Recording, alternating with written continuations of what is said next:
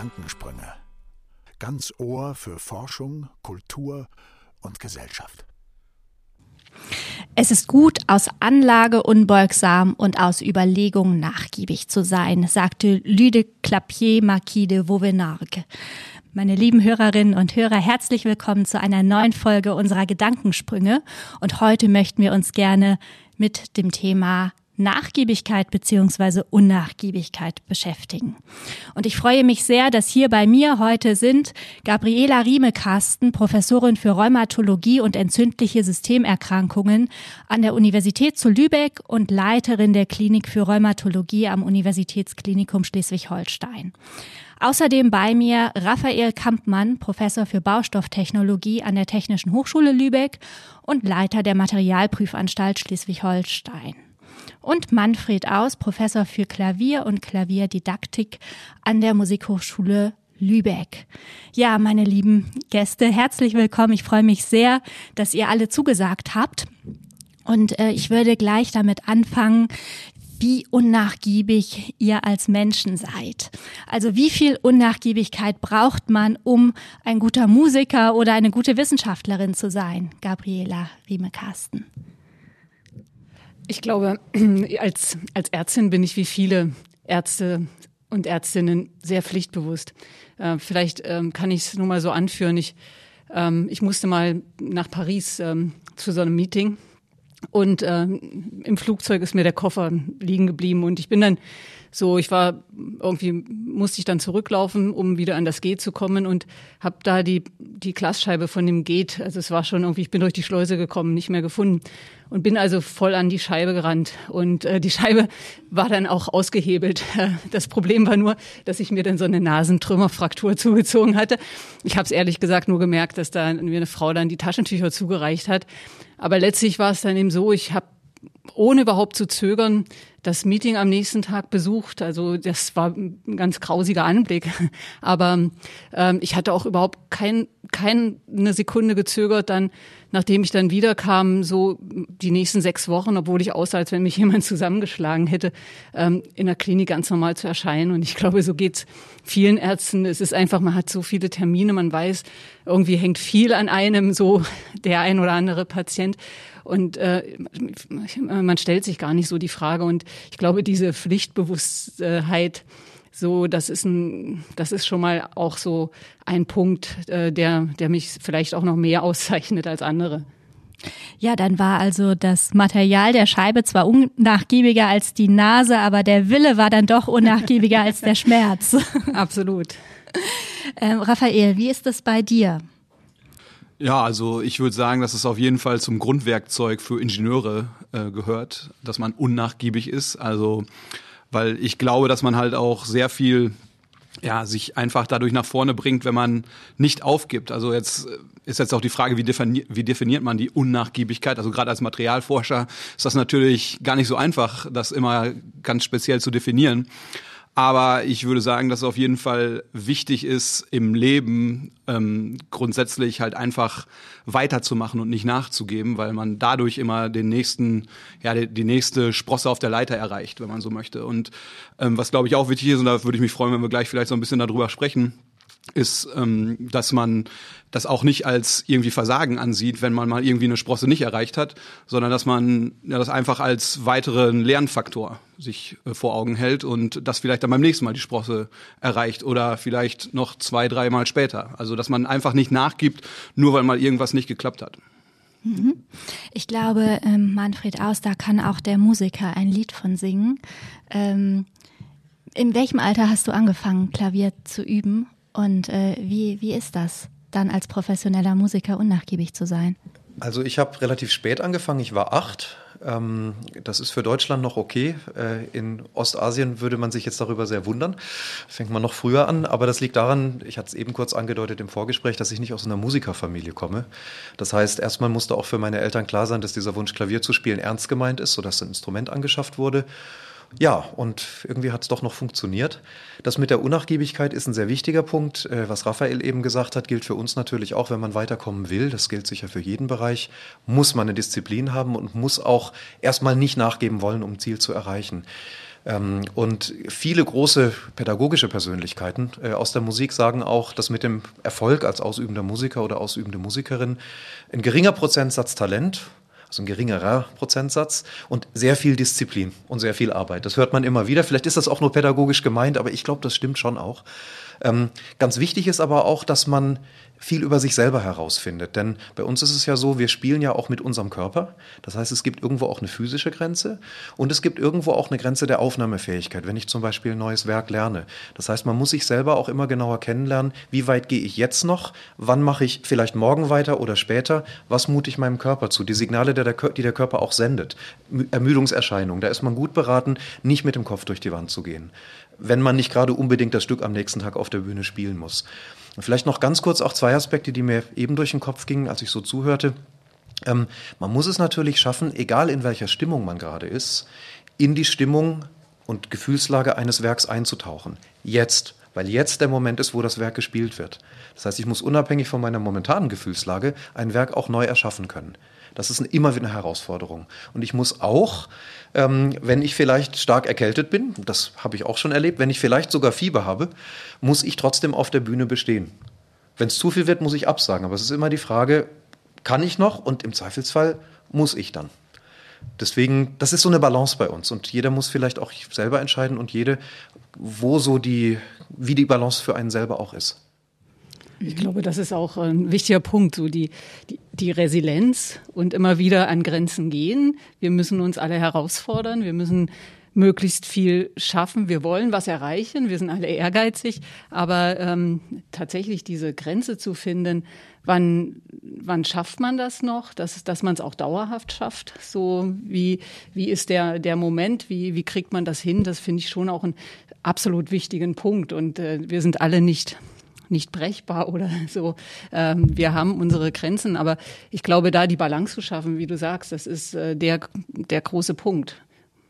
Aber eben, wie du auch sagst, dass wir diese Re Resilienz finden, dass wir es halt schaffen, ähm, nicht aufzugeben und, und immer wieder so zu insistieren, zu versuchen, das Feld vorwärts zu bringen. Das sind halt sicher die Punkte, die, die letztlich entscheidend sind, dass wir nicht aufgeben, warum wir Professoren geworden sind oder eben doch in irgendeiner Leitungsposition. Aber darf ich da vielleicht einhaken und fragen, wie es bei euch aussah mit dem, also wie sich das im Laufe des Lebens entwickelt hat? Weil ich habe zum Beispiel für mich festgestellt, als Student ist das natürlich alles ganz neu und da will man alles auf einmal können. Man hat so viel Informationen, die man gar nicht verarbeiten kann. Und ähm, im Laufe des Lebens ändert sich, also zumindest hat sich bei mir geändert, dass man ähm, ja, da vielleicht auch ruhiger rangehen kann, weil man hat sich eine, gewissen Daten, eine gewisse Datenbank aufgebaut, man ist jetzt schon ein bisschen mehr damit vertraut und man kann sich dann auch mal eher raussuchen, womit man sich jetzt tiefergehend beschäftigt, während man als Studierender oder Studierende jetzt nicht sofort die Zeit dazu hat, sondern man muss halt alles irgendwie schaffen und dann wird man vielleicht auch noch so ein bisschen ängstlich dabei, sage ich mal. Ja, also bei mir war es zum Beispiel so, dass ich irgendwie, ah, schaffe ich das noch, schaffe ich das noch und dass man da so ein bisschen das äh, im Auge behält.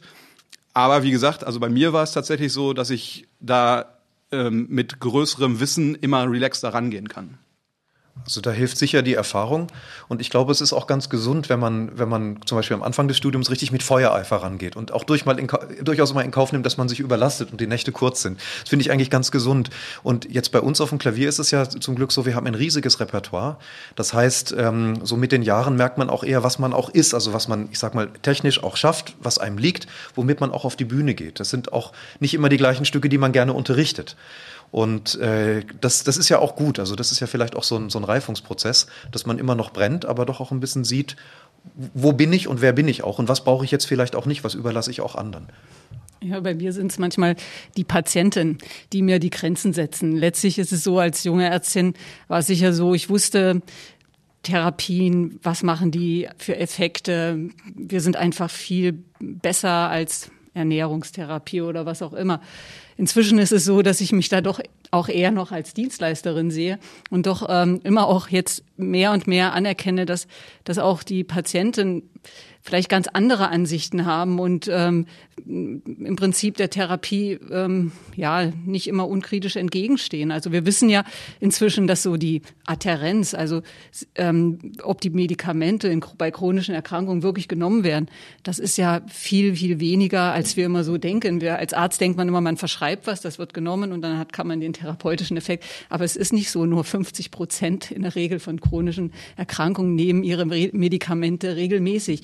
Und da merkt man eben, das Wissen hat sich eben auch erst so gezeigt, aber das heißt, wir müssen viel, viel mehr Arbeit in Überzeugung setzen und man muss auch mal die Leute machen lassen und auch mal so erfahren lassen, dass eben wenn man was absetzt, dass es dann eben vielleicht auch schlechter wird. Und das muss man, muss man einfach auch mittragen als Ärztin, weil es nichts bringt, wenn man auf seine Strategien oder seine Behandlungsschemata äh, ähm, assistiert, dass man, dass man dann eben wirklich den Patienten erreicht. Und das, das ist eigentlich auch das Spannende am Menschen und das bringt einen immer auch relativ in die Realität, wenn man sowas, sowas sieht. Und da bin ich durchaus jetzt inzwischen viel flexibler geworden als äh, vielleicht in früheren Jahren, was, äh, was da dieses Patientenmanagement betrifft. Das ist ein ganz interessanter Punkt. Da fällt mir ein Erlebnis ein, das ist schon Jahre her, aber eine Studentin kam zum Unterricht und es war viel besser als die Woche davor, das, was sie spielte. Und ich habe sie auch gelobt und gesagt, Mensch, siehst du, also äh, die Arbeit lohnt sich dann doch. Ne? Das ist also viel besser und souveräner und ich verstehe viel mehr, was du möchtest. Dann sagt die zu mir, ja, dabei habe ich mich eigentlich gar nicht groß vorbereitet auf den Unterricht in der letzten Woche, jetzt über die letzte Woche hinweg. Dann saß ich so da und dachte, wie reagiere ich da jetzt am besten? Soll ich jetzt, soll ich jetzt enttäuscht oder sauer sein, äh, dass sie sich nicht vorbereitet hat? Oder soll ich froh sein, dass es trotzdem besser ist? Und ich habe da nur so was gesagt, wie siehst du, das ist einfach, das ist einfach schwierig im Voraus zu programmieren. Die Arbeit hilft, aber man kann nicht genau wissen, was sie dann tatsächlich macht. Und äh, freu dich darüber, aber Vorsicht, das wird nicht immer so sein. Das ist auch riskant, so zu denken. Ich habe es dann einfach so stehen lassen. Aber da war ich wirklich für einen Moment sprachlos und dachte, was sage ich da jetzt? Ne? Aber, aber das spiegelt ja vielleicht so ein bisschen das wieder, was ich, wo ich dran gedacht habe, als ich äh, das quasi angesprochen habe weil wenn man so eine gewisse Leichtigkeit nachher entwickeln kann, also im Studium war ich immer sehr akribisch dahinterher, dass ich jetzt alles sofort gleich verstehe und ins, also und da war ich dann auch unnachgiebig, sage ich jetzt mal. Aber inzwischen habe ich auch verstanden, wenn ich mal irgendwie was nicht verstehe in dem Moment, dann kann ich das mal zur Seite legen und mir morgen noch mal wieder angucken und irgendwann kommt das dann durchs Interesse daran und ähm, also was ich damit sagen möchte, ist, dass es dann manchmal hilft mir dann da so ein bisschen leichter ranzugehen, wo ich mir damals vielleicht so ein bisschen jetzt nicht im Weg stand, aber ich dabei unrelaxter war, sage ich jetzt mal, weil ich mir sowas rangeholt habe. Oder einfach nur ein Alterungsprozess. Also muss man sich auch, ja. ich weiß es nicht. Also ähm, aber aber letztlich ist es natürlich so. Ähm, klar. Ja. Ich habe der Diskussion jetzt sehr gespannt gelauscht und äh, ihr braucht mich ja gar nicht. Ganz großartig. Ähm, ich würde jetzt aber doch noch eine Frage in die Runde stellen wollen. Wir haben ja gehört, man braucht viel Disziplin. Man hört manchmal auch, ja, dass das Interesse dann noch da wäre. Aber was ist es denn jetzt eigentlich, was, was euch treibt? Was ist die Wurzel der Motivation? Also für mich ist es auf jeden Fall so, dass wenn ich was noch nicht verstanden habe, aber das immer wieder irgendwie so meinen Weg kreuzt und ich möchte das gerne irgendwie verstehen, dann bin ich mit Feuer und Flamme dabei. Und was ich jetzt vielleicht nicht öffentlich so sagen sollte, wir sind ja hier unter uns, ähm, ist, äh, dass wenn, wenn ich es dann verstanden habe, dann habe ich fast das Interesse schon wieder verloren. Also, dass ich dann tatsächlich da, dann ist das irgendwie geklärt, ist abgehakt und dann kann ich mich ums nächste kümmern. Und das ist ganz faszinierend, weil es gibt Sachen, die mich in meinem Leben sehr getrieben haben, wo ich, ja, es hat sehr lange gedauert, bis ich da irgendwie dahinter gekommen bin. Und da hatte ich wirklich viel Feuer für und dann irgendwann sagt's Klick und dann on to the next thing, so nach dem Motto. Und das, äh, ja, da arbeite ich noch so ein bisschen selber dran, mich da selber besser zu verstehen, was, also wie ich damit noch effektiver umgehen kann. Mhm. Ähm, ich habe mir, also meine, meine Leidenschaft ist, ist ganz klar, ähm, dass ich verstehen möchte, warum Krankheiten vorhanden sind, warum hat der eine die Nuance, der andere vielleicht ein ganz anderes Bild. Und ähm, ich, ich habe das Gefühl, dass ich den Schlüssel in den Händen habe durch meine Forschung und ähm, möchte das sozusagen abarbeiten und allen klar machen, dass das die Krankheits, der, der Mechanismus ist, warum die Krankheit, mit der ich mich beschäftige und wahrscheinlich auch viel mehr andere Krankheiten ähm, überhaupt auftreten. Und ähm, das ist so aus meiner Sicht äh, doch eine recht große Geschichte und auch ähm, ja letztlich eine große Herausforderung, die die halt auch, äh, es dauert lange in der Medizin, um neue Ideen wirklich durchzuboxen und ähm, sich durchzusetzen. Und da staunt man immer, dass es so an einzelnen Menschen liegt, wie wichtig der einzelne Mensch ist, um, um eine Theorie zu, nicht nur zu, ähm, zu haben, sondern dass auch die Gemeinschaft letztlich das anerkennt. Und das ist ein ziemlich langer Weg. Und so ähm, ich habe vielleicht seit 2005 ungefähr, 2008 so angefangen, mich damit zu beschäftigen und merke jetzt erst, dass so langsam die Früchte wirklich tragen, dass sich das Konzept mehr und mehr durchsetzt und dass ich richtig lag. Und ich habe auch immer mehr durch meine Forschungsarbeit merke ich, dass ich da sehr, sehr, sehr richtig liege. Aber ich habe natürlich viele, viele Misserfolge zwischendurch gehabt, dass es einfach nicht geglaubt wurde, dass äh, was, was wir messen oder es abgetan äh, wurde. Jetzt steht so die Frage, dass viele schon sagen, man kann es nicht mehr ignorieren, da ist offensichtlich was dran. Und nun möchte ich es eben auch weiterbringen und möchte es nicht nur zu guten Publikationen, das ist ja immer so ein bisschen die Währung, wo wir bezahlt werden, so nicht der volle Konzertsaal, ähm, aber eben, dass es mir dann irgendwann auch gelingt, auch nochmal Drittmittelprojekte, eben große Verbundprojekte, die sich halt mit diesem Thema äh, beschäftigen, äh, sozusagen an den Land zu ziehen, aber eben letztlich um, um irgendwann mal dahin zu kommen, dass das, was ich dann forsche, dass das auch äh, bei meinen Patienten ankommt. Und da ist es eben das Schöne als Arzt, dass ich immer den Patienten und auch den, die Notwendigkeit, weil da noch so vieles äh, im Argen liegt und die haben natürlich andere Probleme, als wir vielleicht jetzt lösen können. Und äh, das ist für mich natürlich eine wahnsinnige Motivation, so als klinischer Forscher zu arbeiten. Ähm, das, das treibt mich. Und, und die Forschung und dieses wissenschaftliche Projekt, das muss ich sagen, das ist einfach meine Leidenschaft. Und ich glaube, jeder muss so eine Leidenschaft haben, ähm, die er auch ausleben kann, um, um erfolgreich zu sein. Darf ich da kurz nachhaken? Weil, ähm, also es liegt ja dann schon, da muss man ja sehr viel Feuer für haben, um dann solche Sachen durchzuboxen. Und ich nenne es jetzt mal die Träger Trägheit der Gegenseite. Also wenn man sagt, okay, das hat lange gedauert, bis da irgendwas durchgepusht worden ist. Ähm, das muss ja dann quasi sehr viel Unnachgiebigkeit erfordern. Also ähm, ich kann nur für mich sprechen, dass es halt immer schwer ist, sich gegen die Trägheit der Gegenseite durchzusetzen. Und ich bin noch nicht mal, würde ich sagen, mit so ja, mit so Themen, wichtigen Themen wie medizinischen Forschung äh, zugange. Aber das stelle ich mir doch sehr schwer vor, dann immer wieder aufzustehen und aufzustehen und da wieder gegen anzukämpfen. Ist das, also kann man da ähm, noch was zu sagen, wie, wie ich da am besten mit umgehen kann in der Zukunft? Ja, ich glaube, man muss sich Verbündete suchen, also die, die genau dieselbe Leidenschaft haben. Zum Glück habe ich die, so aber aus anderen Fachrichtungen und insofern sind wir schon eine verschworene Gemeinschaft. Aber Problem ist eben auch, ähm, Viele machen ähnliche Forschung, aber sagen wir mal oberflächlicher und äh, und auch mitunter vielleicht ähm, ich möchte nicht sagen falsch, aber ähm, eben so, dass es angreifbarer ist. Und äh, das macht die Sache dann auch mitunter angreifbarer. Und es ist halt wichtig, dass man dann doch immer hört, ähm, wo sind die Punkte, die andere kritisieren, wo müssen wir noch ran um halt das Gebiet voranzubringen. Aber, ja. aber genau das ist ja das, ähm, was mir in der Forschungswelt immer so ein bisschen aufschlägt. Genau das, also diese zwei Gegenseiten. Einmal dieses Unangreifbare machen, was aber wahrscheinlich länger dauert und auch ein bisschen schwerer zu realisieren ist und auch viel mehrere Gedanken auf dem Weg dorthin erfordert, gegen das, ja, okay, ich mache jetzt mal eben schnell noch was hier und da und das ist dann angreifbarer, aber das setzt sich häufig ja in der Literatur irgendwie durch, weil da viel von da ist und das äh, finde ich immer ein bisschen schwer dagegen anzugehen. Ich finde es eben, äh, also zumindest in meinem Fall ist es so, dass ich gar nicht so publizieren tue ich gut. So, da da habe ich äh, recht guten Erfolg.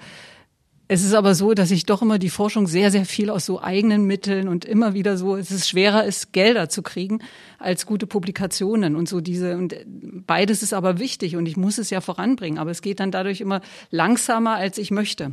Also das, das ist so ein Punkt, ähm, äh, gerade eben was äh, Forschungsgelder zu bekommen, da ist so Mainstream häufig leichter. Das ist auch in der Medizin so. Und wenn man so ein neues Projekt oder einen neuen Mechanismus eigentlich ähm, ranbringen muss, da gibt es immer relativ schnell viele Kritiker. Ja, vielen Dank. Manfred, äh, warum? Warum? Das sind mehrere Dinge. Ich glaube, was sowohl fürs Spielen als auch fürs Unterrichten gilt, ist, dass es mir sehr viel Spaß macht, ähm, ja, mit Menschen zu kommunizieren, sie an was teilhaben zu lassen, was ich empfinde, was ich denke. Und äh, also auch äh, nach den jetzt mehr als 17 Jahren, die ich in unserem schönen Gebäude da ver verbracht habe, äh, an der Obertrave, ähm, äh, macht es mir wirklich noch Spaß, entweder im Einzelunterricht, äh, auch zu sehen, was sich tut, was sich verändert, wie ein Erfolg entsteht, wie sich Musik verändert oder, das war gestern wieder der Fall, äh, einmal in der Woche auch vor einer Gruppe von Studierenden zu stehen. Also mein Fachdidaktikseminar, das sind so, so zwischen 10 und 15 Teilnehmerinnen und Teilnehmer und ähm, man spürt es ja auch, ne? wenn man dann was, was äh, anbietet, was vorträgt und man sieht eine Wachheit im Auge, man sieht auch eine Wortmeldungen äh, ganz zwanglos und es entsteht auch eine Diskussion, das macht mir tatsächlich immer noch einen Riesenspaß. Und äh, schön ist es auch, das war auch schon wieder länger her, aber ich erinnere mich noch dran, dass, dass ein Student mal sagte, ja, das ist ja ganz erstaunlich, Sie machen das ja jetzt doch schon relativ lang, aber Sie wirken immer noch begeistert dabei. Deswegen war das für mich wirklich auch ein schönes Kompliment. Und ähnliches gilt dann eben auch für den künstlerischen Einzelunterricht in meiner Klavierklasse. Ähm, wobei ich auch finde, also es ist nicht nur das, es ist ja eine etwas egoistische Motivation, es macht mir Spaß, aber ich finde es auch wichtig, äh, äh, das zu tun, was ich tue, weil ich glaube, wir brauchen gute Musikerinnen und Musiker, weil wir auch gute Musik, Live-Musik weiterhin brauchen, vor allem jetzt auch wieder brauchen. Ich glaube auch, dass wir gute, jetzt in meinem Fall, Klavierlehrerinnen und Klavierlehrer brauchen.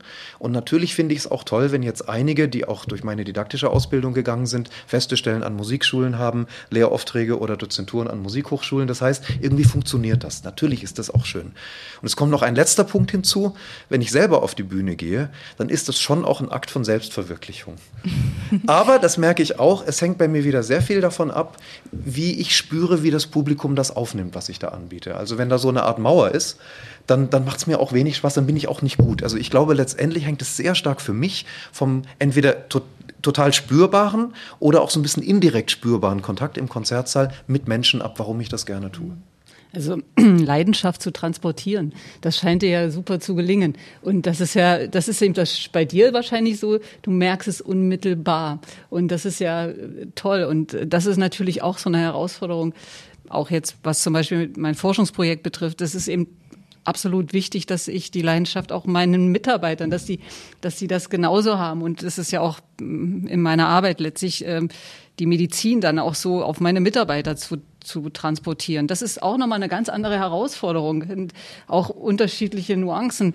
Ähm, das, das finde ich halt durchaus anspruchsvoll. Ähm, also ich, ich merke immer, dass, dass ich da eher manchmal zu wenig auf die, die Mitarbeiter, die nachwachsen. Aber da musst du ja sozusagen, das ist dein, deine unmittelbare Anerkennung und das ist eben auch dann was Schönes. Das ist was Schönes. Vielleicht ganz kurz auf den Punkt, wenn ich noch antworten darf. Ähm, es ist aber auch anders. Also den, die Misserfolge kenne ich natürlich genauso. Äh, das können seltsame Kommentare äh, von anderen Musikerinnen und Musikern sein, wenn man gespielt hat. Das kann eine Kritik sein eines Konzerts, wo man erstmal ziemlich geplättet ist. Und es gibt auch sensible Kritikerinnen und Kritiker und es gibt unsensible, es gibt auch Besserwissende. Also das ist, ist auch nicht so ganz ohne. Das muss man dann wirklich verkraften, weil es eben ein Teil von einem selber ist, den man gibt. Umso mehr trifft es einen dann unter Umständen auch. Ähm, und ich glaube, es ist vielleicht in unser allen Bereichen ist es, ist es beides eben das eigene, der eigene Drang, den man hat, zur eigenen Forschung oder zum eigenen künstlerischen Tun und eben das, das Vermittelnde oder auch, auch Ansteckende, was die Leidenschaft betrifft. Irgendwie, glaube ich, spielt das bei uns dreien doch auch eine Rolle. Aber, aber das ist ja auch wieder eine Frage der Unnachgiebigkeit oder der Nachgiebigkeit, je nachdem, äh, wie geht man halt mit solchen Kritikpunkten um.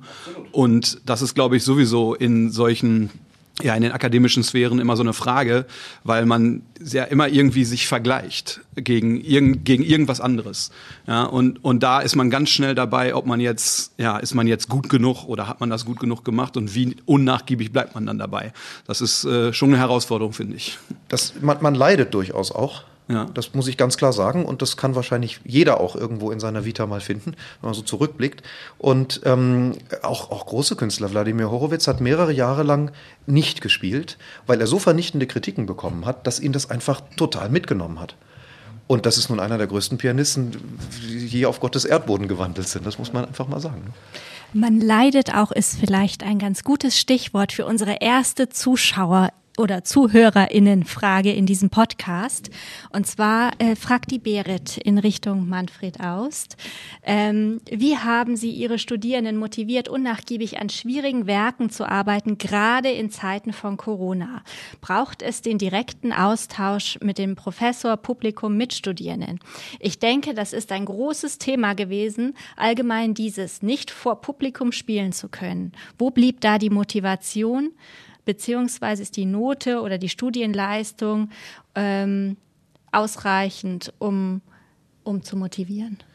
Das ist natürlich ein ganz, ganz wichtiges Thema und ich habe unterschiedliche Erfahrungen gemacht. Was ich zunächst mal wirklich allen Studierenden bescheinigen muss, also die Motivation, die trotz aller widrigen Umstände da gewesen ist, die war einfach großartig.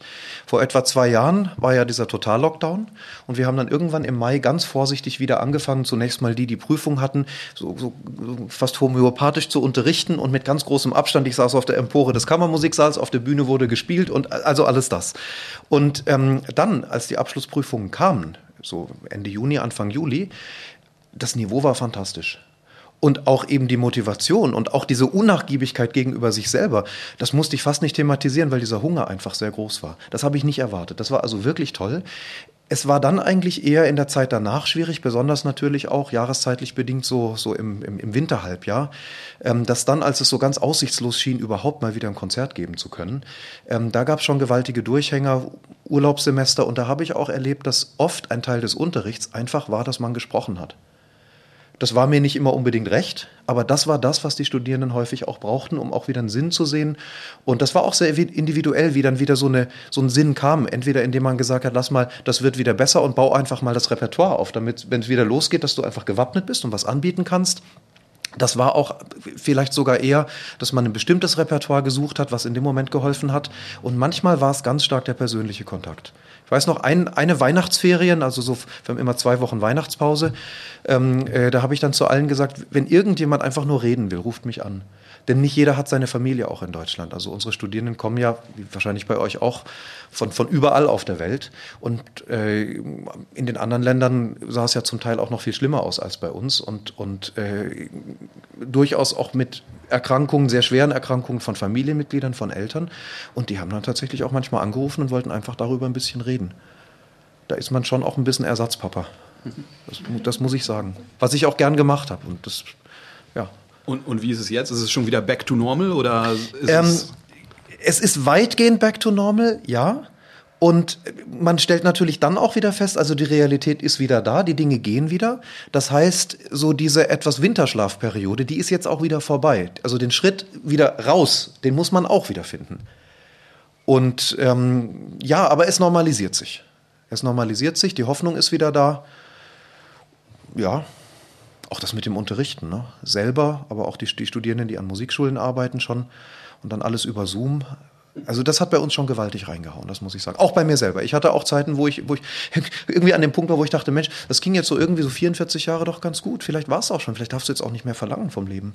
Das war schon, war schon übel zum Teil, das muss ich ehrlich sagen. Möchte ja, ich auch gar nicht verschweigen. Ja, ich habe auch erwartet, weil es war ja schon frappierend, dass als erstes dann doch die Kunst und Kultur so wirklich wegfiel. Und dass man tatsächlich so auch richtig äh, gespürt hat, wie im Prinzip das Unwichtige als erstes wegfällt, so was nicht lebensnotwendig ist. Das, ähm, das fand ich, finde ich irgendwie erstaunlich. Aber das zeigt vielleicht auch den guten Lehrer, dass es da so wenig Abbrüche gab. Ich hätte jetzt vermutet, dass es viel mehr Leute gibt, die sagen, okay, wenn mal eine Krise ist, das ist das Erste, was wegfällt. Es ist wahrscheinlich nicht das Richtige, was man macht im, im Leben. Und dass es dann doch viele Leute gibt, die sagen, ich mache was, ich sag mal, was die Eltern oder die Alten manchmal sagen, was ordentliches oder irgendwas materielles. Es ist interessant, dass du den Punkt ansprichst. Ich habe mir große Sorgen gemacht und mache sie mir noch, wie attraktiv ein Musikstudium in Zukunft ist, aufgrund dieser Erfahrung. Genau, ne, man überlegt sich ja doch auch, womit man sein Leben bestreiten kann, rein finanziell und materiell. Das ist noch nicht abzusehen. Im Moment, äh, muss ich sagen, spüre ich keinen Einbruch bei den Bewerbungen, jetzt bei der Aufnahmeprüfung und auch in der Qualität nicht. Hoffen wir, dass es wirklich nur eine Delle war. Ne? Ähm, aber ja, man stellt sich viele Fragen und da bin ich auch nicht immer mit allem glücklich gewesen, was da aus Berlin so kam. Und die Corona-Hilfen haben halt auch nicht, die sind nicht bei allen angekommen. Also ich habe schon, ich, ich war wirklich heilfroh, eine feste Stelle zu haben und deswegen mochte ich auch gar nicht immer so klagen. Ich habe viele gute Bekannte, die von einem Tag auf den anderen wirklich vor dem Nichts standen. Und das ist dann schon, das ist dann schon sehr schwierig. Das muss man sagen. Ja. Waren Sie denn so weit unnachgiebig, dass Sie jetzt den Weg zurück suchen? Es ist unterschiedlich, die meisten ja, aber ich habe auch Bekannte, die tatsächlich dann sich ein anderes Feld gesucht haben, weil sie gesagt haben, es geht sonst einfach nicht mehr. Da ist vieles auch kaputt gegangen. Ich muss aber auch ehrlich wieder sagen, ich wüsste jetzt auch nicht, wie ich es hätte besser gemacht. Also ich glaube, niemand konnte richtig abschätzen, wie gefährlich das ist und welcher Schritt jetzt da am besten hilft. Aber ich habe oft auch unter diesen Entscheidungen gelitten. Und dann kommt tatsächlich diese Unnachgiebigkeit, dass man sagt, und trotzdem. Also oft ist es das trotzdem auch, was man, was man als Musiker oder Musikerin vielleicht braucht. Trotz der Kritiken, trotz so einer Situation, es muss einfach trotzdem sein. Irgendwas gibt es in mir, was mich bestärkt. Ich muss dabei bleiben. Der Erfolg ist ja auch dann immer am schönsten, wenn er eben nicht so leicht errungen ist. Und insofern finde ich das, finde ich das durchaus auch eine Motivation. Und wenn man irgendwas Großes will, muss man wahrscheinlich auch besonders groß auch Abstriche machen können oder eben auch was leisten oder was wegstecken können. Ja. ja. Reden wir doch mal über die andere Seite der Medaille. Ähm, an welchem Punkt kippt die Unnachgiebigkeit von etwas Positiven in etwas Negatives, also in ein sich verrennen in irgendetwas? Also es kann schnell passieren. Das liegt jetzt auch wieder dran, auf welcher Ebene man das betrachtet. Aber also ich hatte vorhin schon davon gesprochen, dass ich ganz gerne versuche, was Neues rauszufinden. Und manchmal verrenne ich mich dann in ein Thema, das mich eigentlich nicht nach vorne bringt, das aber nur meine, ähm, ja, meine eigene Neugierde befriedigt. Aber eigentlich das Problem nicht löst, wodurch ich auf dieses Thema gekommen bin. Und da muss man, also da, da, da muss man manchmal dann Abstriche machen und muss sagen, okay, jetzt Neugierde darf nicht befriedigt werden, jetzt muss erst die Aufgabe erledigt werden. Und ähm, das ist so eine Sache, da, da verrenne ich mich ganz gerne mal. Hm. Verrennen ist äh, tatsächlich nicht so einfach, weil äh, zum einen habe hab ich tausend Ideen, die ich aber eigentlich nicht alles schaffen kann. Ich habe auch viele Verpflichtungen. Also äh, ich muss, habe einen Teil der Patientenbetreuung, ich habe eine Klinik zu leiten und ich bin von Herzen Forscherin. Und das sind so drei wichtige Themenfelder, bei denen die Balance nicht immer immer ein, einheitlich ist. Und äh, es gibt ja viele Pharmafirmen, die, weil ich gerade, weil ich im Klinikdirektoren bin, die dann auf mich zukommen, ähm, Berater, Gremium hier, Vortrag dort. Und das sind alles Sachen, die sind auf der einen Seite Wertschätzung durchaus und ich freue mich, dass Sie mich ansprechen. Äh, auf der anderen Seite äh, führen die auch nicht, nicht immer vorwärts. Also das ist, äh, also zumindest für mich nicht. Genau dasselbe auch, äh, ich kriege viele Anfragen, Reviews zu schreiben. Aber Reviews ist immer so, einfach irgendwie nochmal repetitiv irgendetwas von, von anderen oder von mir nochmal so aufzuführen kostet alles Zeit, aber es bringt mich nicht vorwärts. Und das ist eine ganz schwierige Gratwanderung. Ähm, so, was macht man? Oder auch ähm, einfach Begutachtung von Publikationen, Begutachtung von Patienten.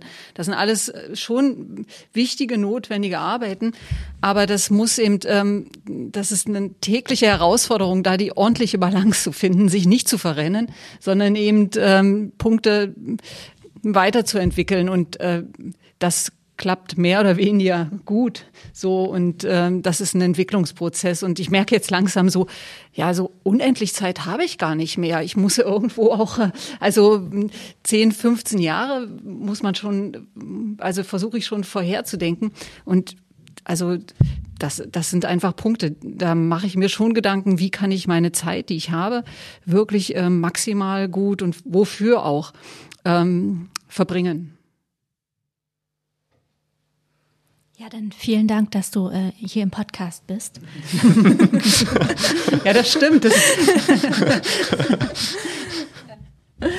ja, ähm, Manfred, hast du dazu auch noch eine Position?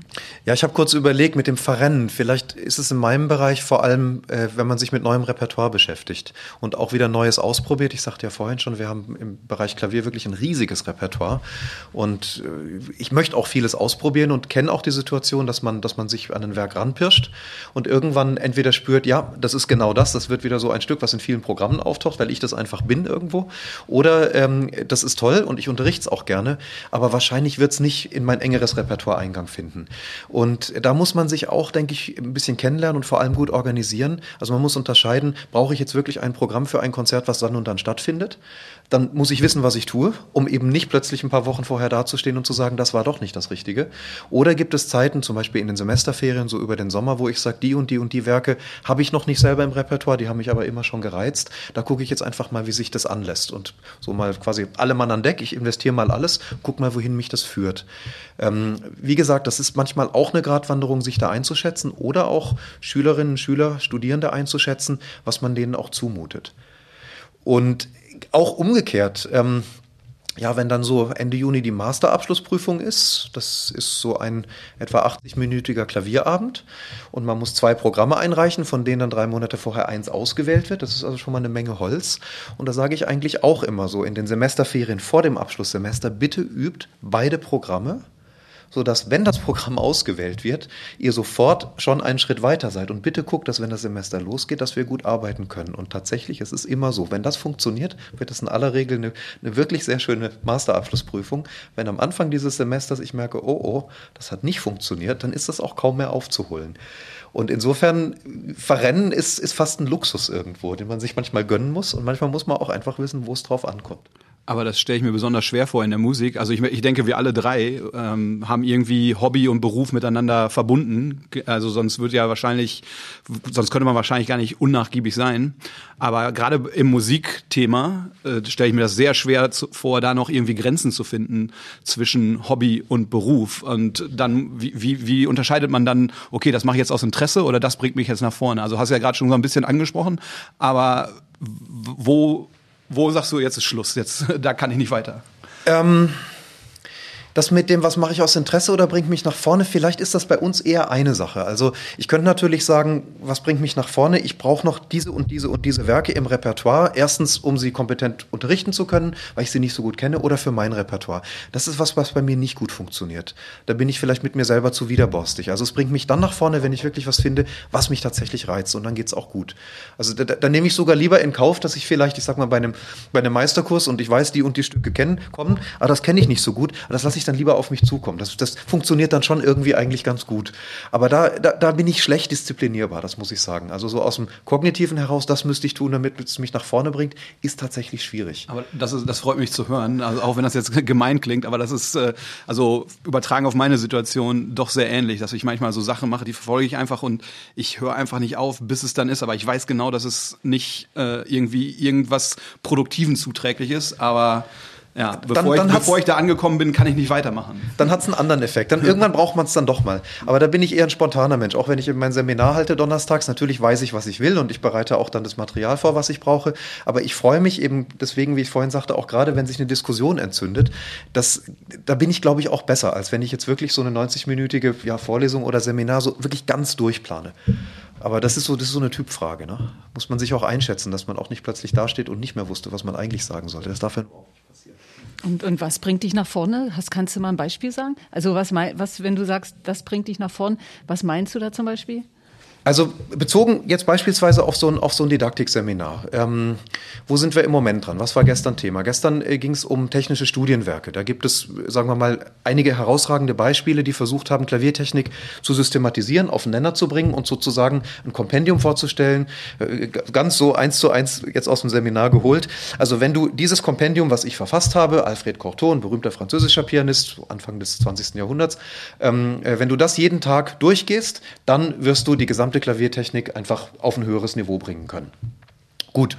Ähm, und dann gibt es natürlich dann aus der Studierendengruppe sofort Meinungen dazu und Fragen dazu. Und da kommen Aspekte, die ich vielleicht selber auch noch gar nicht bedacht habe. Also das hat was sehr Erfrischendes. Sowas bringt mich nach vorne. Das ist so, so mein, mein nach vorne bringen irgendwo. Und das hält mich dann auch wach, dass ich vielleicht dasselbe Thema in ein oder zwei Jahren dann wieder irgendwie anders bringen kann.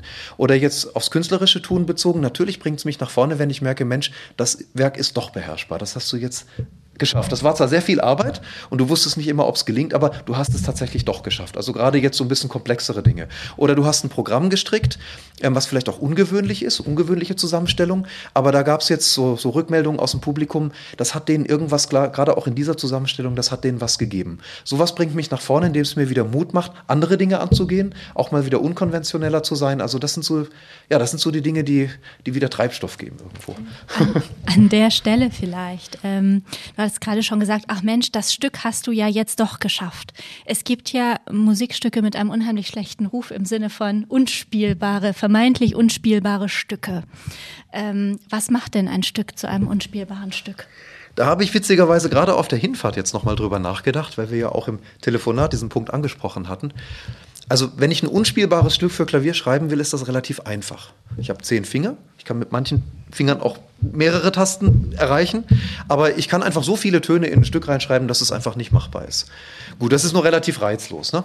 Reizvoller ist es tatsächlich, wenn ein, ein Werk zu der Zeit, wo es entsteht, Grenzen durchbricht. Und das kann auf verschiedenen Ebenen passieren. Das kann natürlich in rein technischer Hinsicht passieren. Das kann aber auch in mentaler Hinsicht passieren. Also nur um so ein paar Beispiele zu nennen. Beethoven, die sogenannte Hammerklaviersonate, Opus 106. Die heißt nur deswegen Hammerklaviersonate, weil er gesagt hat, das ist eine große Sonate für das Hammerklavier, also eigentlich fürs Klavier. Daher kommt dieser etwas seltsame Name. Und dieses Werk ist tatsächlich in vieler Hinsicht grenzensprengend gewesen und Beethoven wusste das genau. Der hat seinem Verleger damals geschrieben, hier haben Sie eine Sonate, die den Pianisten zu schaffen machen wird, die man in 50 Jahren spielen wird. Also auch eine Absicht dabei. Und die ist zum einen sehr lang, also die geht je nach Interpretation so an die 50 Minuten lang ran. Allein der langsame Satz ist auch wieder je nach Interpretation so um die 17, 18 Minuten lang. Das heißt, das ist zunächst mal ein enormes, ja, eine enorme Gedächtnisleistung, wenn man es auswendig spielt.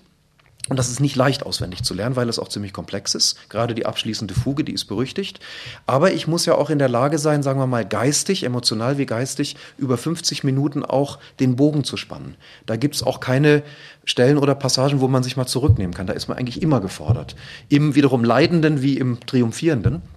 Das ist die eine Seite. Die andere Seite ist eben die rein technische Seite. Das Ding ist wirklich schwierig und liegt auch nicht gut. Das kommt, das kommt dem Pianisten oder der Pianistin auch überhaupt nicht entgegen. Das hat Beethoven nicht interessiert. Das ist spielbar. Also objektiv gesehen ist das nicht unspielbar. Aber das wirklich zu schaffen und auch, sagen wir mal, so zu schaffen, dass gerade wenn es drauf ankommt, im Sinne von jetzt, Bühne, Spiel, dass es dann auch wirklich funktioniert. Das ist tatsächlich eine Herausforderung und so ist dieses Stück dann auch erst nach Beethovens Tod von Liszt aufgeführt worden. Nicht 50 Jahre später, das war dann 1836, also nicht gerade 50 Jahre, aber tatsächlich das Stück musste warten. Und so gibt's einiges. Ein anderes Stück, was, also diese 106 habe ich im Repertoire, auch ein Student von mir hat es vor einigen Jahren mal in der Masterprüfung gespielt, hat funktioniert. Ähm, äh, ein anderes Stück, was ich gerne spiele, was aber auch so ein bisschen in die Richtung geht, sind die Bach-Variationen von Reger. Reger ist auch ein Orgelkomponist und schreibt ungeheuer vollgriffig, auch wenn er für Klavier komponiert. Und wenn man so ganz am Ende ist, dann kommt noch eine, eine äh, mehrseitige Fuge. Also es ist wirklich eine Herausforderung, aber ich muss zugeben, mich reizt es dann auch das zu machen. Es macht mir irgendwo auch Spaß, das dann zu schaffen. Es muss dann irgendwie gehen. Es hat aber andere Stücke gegeben, die zähle ich jetzt nicht auf, wo ich irgendwann einfach gesagt habe, nee, das bist du nicht und das schaffst du auch nicht. Und wenn du es geschafft hast, dann willst du damit nicht auf die Bühne gehen, weil dann ist es einfach zu großes Risiko. Also äh, gut, wenn man es vielleicht vorher weiß. Ne? Und ich erinnere mich noch gut, als ich diese Reger-Variation gespielt habe, äh, das erste Mal, ähm, wo sagen wir mal, es doch weitgehend gut ging, wenn man ganz ehrlich ist, stand dann in der Kritik als Überschrift, unlösbare Aufgaben gibt es für außen nicht. Über den Satz habe ich mich so gefreut, dass ich ihn sogar in meiner Vita drin habe. Es ist natürlich toll, wenn einem das gelingt. Ähm, aber das ist das mit der Unspielbarkeit. Also vielleicht nicht objektiv nicht realisierbar, sondern in der Summe der Anforderungen auf den unterschiedlichen Ebenen so stark, dass man erstmal ausloten muss, geht das tatsächlich? Und komischerweise, wenn dann ein oder zwei herausragende Pianistinnen oder Pianisten das geschafft haben, dann plötzlich, dann wird's besser. Vielleicht ganz kurz noch ein drittes Beispiel, was mir auch vorhin, was ich genau über den Punkt nachdachte, einfiel, die Etüden von Giorgi Ligeti. die auch, das ist also eine zeitgenössischere Musik, das ist wenige Jahrzehnte alt, ähm, die sind zum Teil auch bestimmten Pianisten gewidmet, Volker Bernfield oder Pierre-Laurent Aymar, und die haben das toll aufgeführt. Heutzutage findet man das durchgängig bei Wettbewerben, in Aufnahmeprüfungsprogrammen. Nicht alle, aber immerhin einige von den Etüden. Also wenn mal jemand vorgeführt hat, es geht doch, dann wächst vielleicht auch der Mut, so unnachgiebig wiederum gegen sich selber zu sein, dass man sagt, es geht offensichtlich. Also ich muss das irgendwie ja doch auch schaffen können. Und dann wird es irgendwie auch besser. Mhm. Ja, vielen Dank. Aber das ist ja äh, schon herausragend. Ich habe dann immer überlegt, ich habe auch mal so Klavier gespielt, neun Jahre und ich weiß, dass ich äh, nicht so ehrgeizig war im Klavierspielen und es hat mich doch nicht so die Leidenschaft so genommen. Ich war nicht schlecht und habe auch mal so einen Preis, einen dritten Platz irgendwo beim Bezirkswettbewerb oder sowas gewonnen, aber ähm, ich weiß, dass ich dann bei der Abschlussprüfung dann irgendwann, ich hatte, musste Chopin-Walzer spielen und dann habe ich doch den letzten Stück weggelassen, weil ich dachte, weil ich nicht die Zeit hatte zu üben. Also der letzte Ehrgeiz hat gefehlt und ich weiß jetzt eben nicht, wie es euch geht. Ähm, also mm, man ist eben auch nicht in allen Bereichen überall so gleich ehrgeizig oder so. Diese Leidenschaft hat man eben nicht, nicht vielleicht durchgängig als, als Grundmensch, sondern eben wirklich nur so in bestimmten Bereich, der einen mehr packt oder? Oder seid ihr durchgängig so? Also das auf jeden Fall. Und das ist eigentlich auch, was ich gerne meinen Studierenden erzähle, ist, dass ähm, der, der, der Schlüssel zum Erfolg ist, glaube ich, die Interesse. Also dass man halt da wirklich Lust drauf hat und das machen will. Und ähm, einfach nur was lernen, um was zu lernen oder so, ist, glaube ich, gar nicht so hilfreich, sondern man muss halt was finden, wofür man brennt. Und ich glaube, dass man da sehr viel erreichen kann. Also keiner wird jetzt äh, zum super, super Typen, wenn, wenn man nicht gerade die Begabung hat. Aber ich glaube, dass man durch Interesse sehr viel reißen kann. Und ähm, ich, ich glaube zum Beispiel, dass ich Glück hatte, dass ich was gefunden habe, was mich wirklich begeistert hat dann im Studium und dadurch ich mich dann da wieder drin auf, ja, aufgegeben habe. Und das mache ich aber auch nicht in allen, in allen Lebensbereichen. Wäre schön, wenn ich das könnte, da hätte ich wahrscheinlich gar keine Zeit zu. Also ich meine, es kommt auch noch hinzu, dass zum Beispiel, also es kann ja auch sein, dass man ein Interesse für was hat, wo man nicht die höchste Begabung für hat. Also ich würde zum Beispiel für mich argumentieren, dass jetzt äh, zu dem Zeitpunkt, wo ich angefangen habe, Ingenieurwesen zu studieren, da haben wahrscheinlich viele Leute den Kopf geschüttelt und haben gesagt, okay, das ist jetzt nicht die Begabung, die wir hier verfolgen sollten. Aber dadurch, dass ich Interesse hatte und dann dabei geblieben bin, ist es halt, hat sich immer wieder weiter aufgebaut. Und ja, dann wurde es immer leichter. Aber das passiert halt auch nicht in allen Lebenssituationen, leider. Und mittlerweile bist du ja Materialprüfer. Ähm, und wie ist das? Also dein Interesse hier ist ja, wenn man das ein bisschen zuspitzt, Dinge kaputt zu machen. Genau, das mache ich am liebsten. Das, das hat sich übrigens nicht verändert. Das ist richtig. Jeder hat das, was ihn antreibt. Ja. Der, der, Unterschied heutzutage äh, verglichen mit dem äh, ja, Sandkasten von damals ist, dass ich jetzt auch erklären muss, warum es kaputt gegangen ist und wie es kaputt gegangen ist. In, inwiefern, inwiefern hattest du mal ein Produkt, das dich überrascht hat oder bei dem du dachtest, oh Mensch, also dich kriege ich jetzt nicht kaputt? Ach, das, äh, also da ist man immer wieder überrascht. Also zum Beispiel, das hat man ja wahrscheinlich schon mal irgendwo hier oder da gehört. Also Plastik, das ist ja heutzutage so, so stark und äh, widerstandsfähig. Und ähm, im Studium habe ich da schon Sätze aufgeschnappt, so von wegen, ja, wir können das stärker als Stahl machen heutzutage. Und dann irgendwann stand ich davor, dass ich dann äh, Bewährungsstäbe aus Plastik testen musste und äh, ja die Prüfmaschine in meinem damaligen Labor das nicht hinkriegen konnte, weil das einfach also den Stahl hätte ich damit kaputt kriegen können, gleichen Durchmesser sage ich jetzt mal hier für die Fachleute, die zuhören, aber ähm, den Plastikstab, der mit Fasern bewehrt war, der ging nicht kaputt zu kriegen und da musste ich dann wieder ja ingenieursmäßig rangehen, mir was anderes überlegen. Ich habe es dann letztendlich doch kaputt gekriegt, aber äh, auch nur, weil ich unnachgiebig war. Das ist herrlich. kleine Frage nachgeschoben. Was ist so das unnachgiebigste Material, was es so gibt? Ja, also das Bekannte ist natürlich Diamant. Ne? Also Diamant ist natürlich sehr unnachgiebig, aber ist jetzt auch wieder die Frage, wie man, wie es dann genau definiert. Was übrigens auch für aus ingenieurstechnischer Sicht gar nicht wünschenswert ist, dass man unnachgiebiges Material hat, sondern man hat gerne ein Material, von dem man versteht, wie es nachgibt.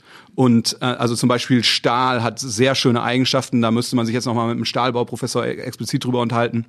Aber ähm, es ist so, dass der Stahl sehr gut verstanden wird und dass er auch dann, wie gesagt, für die Flach Fachleute jetzt hier, äh, dass er irgendwann anfängt zu fließen und man kann dann nachvollziehen, wo sich irgendwelche Verformungen, äh, wo, wo die dann auftauchen. Und dadurch hat man das ganze Gebäude oder das Material viel besser unter Kontrolle, während jetzt zum Beispiel mit diesen Faserstäben, von denen ich vorhin sprach, ja, also das sind diese faserverstärkten Kunststoffe, die nehmen unwahrscheinlich hohe Lasten auf, die haben aber das Problem, dass die irgendwann einfach abreißen. Also das geht hoch, hoch, hoch, hoch und dann ist vorbei. Und das ist natürlich im Bauingenieurwesen gar nicht gern gesehen. naja, das kann, das kann schon mal gefährlich werden. Da muss man dann wieder äh, mit Sicherheiten arbeiten und so. Also es, man kann das lösen und das, das wird auch gerade gelöst. Das ist auch ein großer Bestandteil meiner Forschung und dem, was ich so, ja, woran ich mich momentan unnachgiebig hoffentlich dran auslasse. Ähm, aber äh, es gibt natürlich Materialeigenschaften, die ganz anders sind und die dann auch anders eingesetzt werden müssen. Also ich würde jetzt auch, selbst als Materialforscher, würde ich nicht sagen, es gibt das Nonplusultra-Material, sondern man muss halt das Material für den richtigen Einsatzzweck finden. Ja, ähm, wie, wie ist das denn überhaupt mit dem Unterschied zwischen stark und nachgiebig in der Materialwissenschaft? Ja, also man muss, wie, man, da muss man jetzt wieder mit zum Beispiel Statikern sprechen, weil die müssen, also ich bin auch eigentlich auch gelernter Statiker, wenn man so möchte, die in dem Bereich findet man heraus, wo tauchen welche Kräfte wie auf. Und dann muss man als, als Material ran und sagen, okay, das Material ist jetzt für de, den Lastfall besser geeignet als für den anderen Lastfall. Oder zum Beispiel für die Situation, die ich erzeugen möchte. Also man muss da schon das Material auf die gewissen Ansprüche anpassen. Und das ist schon teilweise eine Kunst. Und natürlich ist es heute, heute auch so, also man hat so viele Faktoren dabei, die man berücksichtigen muss. Also ich kann jetzt vielleicht nochmal anekdotisch dann mit anbringen, weil wir gerade von den Kunststoffen sprachen, dass die natürlich gerne eingesetzt werden, wo Stahl normalerweise rostet im Beton. Das führt zu großen Problemen. Das ist natürlich gar nicht gern gesehen, führt dazu, dass wir die Bauwerke nicht so lange erhalten können, wie es eigentlich mal geplant war. Und das möchte man natürlich gerne mit diesen Plastikstäben ersetzen. Aber äh, die Plastikstäbe bringen dann andere Nachteile mit ins Boot, wenn man so möchte. Ne? Und da muss man auch meiner Meinung nach immer ganz vorsichtig sein, weil das haben wir vorhin gehört. Es gibt natürlich in der Forschung immer diese Schlagworte, die erstmal schön klingen und so. Und man hört, hört viel, ja, das ist dann leicht dafür irgendwie ähm, Funding zu bekommen. Aber ob man sich dann ganzheitlich das Ganze angeschaut hat, ist nochmal eine andere Frage. Ne? Also jetzt zum Beispiel in Bezug auf den Plastik, was passiert damit lang, äh, unter langen Einflüssen, wenn da wirklich immer nass, trocken, nass, trocken und so, wenn, wenn solche Sachen vorkommen, klingt auf den ersten Blick erstmal schön, weil es, darf, es rostet ja nicht.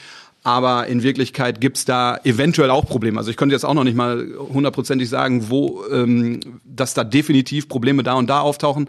Aber man sieht schon große Unterschiede, die einem nicht vorgehalten werden, wenn man sich mal oberflächlich mit dem Material befasst. Also man muss da schon genau wissen, in welche Richtung man da möchte. Und was bei dir das Material ist, sind bei mir im Prinzip die Patienten oder die Betroffenen, ja. Da ist ja auch immer die Grenze zu finden, wie nachgiebig, wie unnachgiebig ist man, wann kann man, kann man dem lassen, wann ist es aber so, dass es gefährlich ist, wenn man ihn lässt, so. Und das sind ja auch immer die, eigentlich die Herausforderung, die man täglich hat und wie ist der eine gepolt? Was, was erwartet er von einem? Mehr Führung oder, oder eben mehr Diskussionspartner? Wir sprechen in der Medizin häufig so von Shared Decision. Also, dass man die Leute einbezieht. Aber nicht alle wollen das und viele wollen einfach eine Autorität haben, die sagt, mach das so. Ähm, und das ist auch, das ist immer gar nicht so leicht herauszukitzeln. Das, das muss man dann erspüren, weil man auch nicht Unmengen Zeit hat, immer für, für eine Visite. Aber das sind also auch so Herausforderungen. Im Prinzip sind wir da, haben wir da mit ähnlichen Problemen zu tun. Ja, ja da hätte ich auch gleich mal eine Frage zu, wie das sich dann in deinem Feld darstellt. Weil, also ich zum Beispiel, wenn ich jemanden gegenüberstehe und mich über gewisse Materialien mit denen unterhalte, dann gehe ich immer davon aus, was vielleicht naiv ist, ähm, dass wir so an den gleichen Wissensstand haben und dass wir eigentlich die gleichen Zweifel haben. Das ist aber eigentlich fast nie so. Stelle ich aber erst immer später fest. ja, also und äh, gerade wenn man mit Patienten arbeitet, was du ja gerade schon gesagt hast, da, wie viel traut man dem dann jetzt selber zuzumachen oder wollen die geleitet werden, wollen sie nicht und so.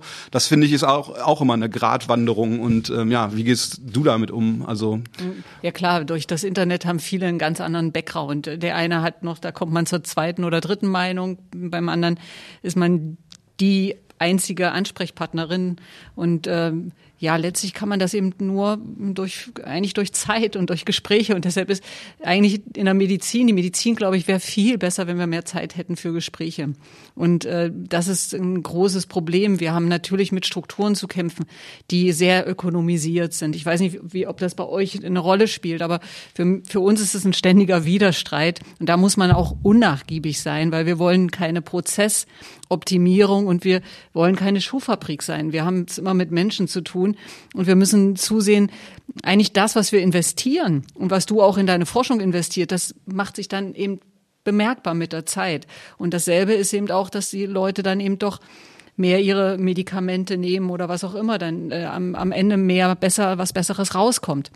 Und äh, deshalb ist das auch so ein ständiger Widerstreit auch in der Medizin. Einerseits ähm, ja die Verwaltung so zu zwingen, dass sie nur patientenorientiert sind und weniger prozessorientiert. Und das ist äh, in der Politik ist es eben so. Wir müssen alle, wir sollen ökonomisch sein und äh, möglichst äh, in kurzer Zeit viel schaffen. Ich weiß nicht, wie das bei euch ist, ob ihr auch so eine Art Ökonomisierung spürt im, im Leben. Also die droht uns natürlich auch immer, das ist klar. Auch von Seiten der Geldgeber, das ist natürlich richtig. Ähm, das scheint ja so zu sein, dass so ein Musikstudium relativ luxuriös ist. Ne? Also wir haben, was so das Verhältnis von Studierendenzahl, ähm, Lehrendenzahl betrifft, haben wir, haben wir, haben wir jetzt verglichen mit, mit Universitäten eigentlich ein Luxus irgendwo. Also jeder Student, jede Studentin äh, hat, äh, also in meiner Klasse, sieht mich pro Woche je nach Studiengang, aber die meisten sehen mich also 90 Minuten, one-to-one. -one. Das ist irgendwie was Tolles. Auf ein Universitätsstudium bezogen klingt das paradiesisch, ja. Deswegen ist so ein Musikstudium auch nicht ganz billig, aber jetzt umgekehrt betrachtet, es sind auch nur die 90 Minuten. Und wenn man sich jetzt vorstellt, in so einem Masterstudium, ich sagte das eben schon, zwei komplette Konzertprogramme vorzubereiten und dann auf den Punkt zu haben, wenn das eine Programm ausgewählt wird, da muss man sich auf diese 90 Minuten auch schon richtig gut vorbereiten. Und ich ärgere mich natürlich, das, das ist bis heute geblieben, das wird wohl auch nicht verschwinden. Ich ärgere mich tatsächlich, wenn diese Vorbereitung nicht gut ist. Weil ich dann denke, wir vergeuden hier eine sehr teure Zeit eigentlich, die wir wunderbar nutzen könnten und hinterher fehlt sie uns. Das heißt, man muss da, Stichwort Unnachgiebigkeit, auch sich so gut organisieren, äh, dass wenn das Studium gut funktionieren soll, dass man für so eine Unterrichtsstunde wirklich auf den Punkt vorbereitet ist. Dann ist auch die Arbeit viel besser. Dann fallen mir ganz andere Sachen ein, die ich thematisieren kann. Als wenn ein Stück noch nicht richtig funktioniert, da kann ich eigentlich nur sagen, ja gut, okay, hier nimm einen anderen Fingersatz, aber eigentlich komm doch erstmal an den Punkt, wo du nicht weiter kannst. Dann kann ich dir viel besser helfen. Also das ist ein Punkt, den, den kenne ich gut. Und was ich eben interessant fand, was du sagtest, dieses Shared Decision.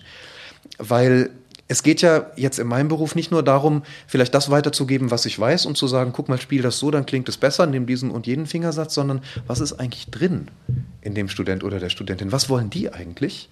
Und das rauszukitzeln, also darin bestärken, was sie gut machen und das, was ich vielleicht, was ich spüre, was drin ist, das zu holen.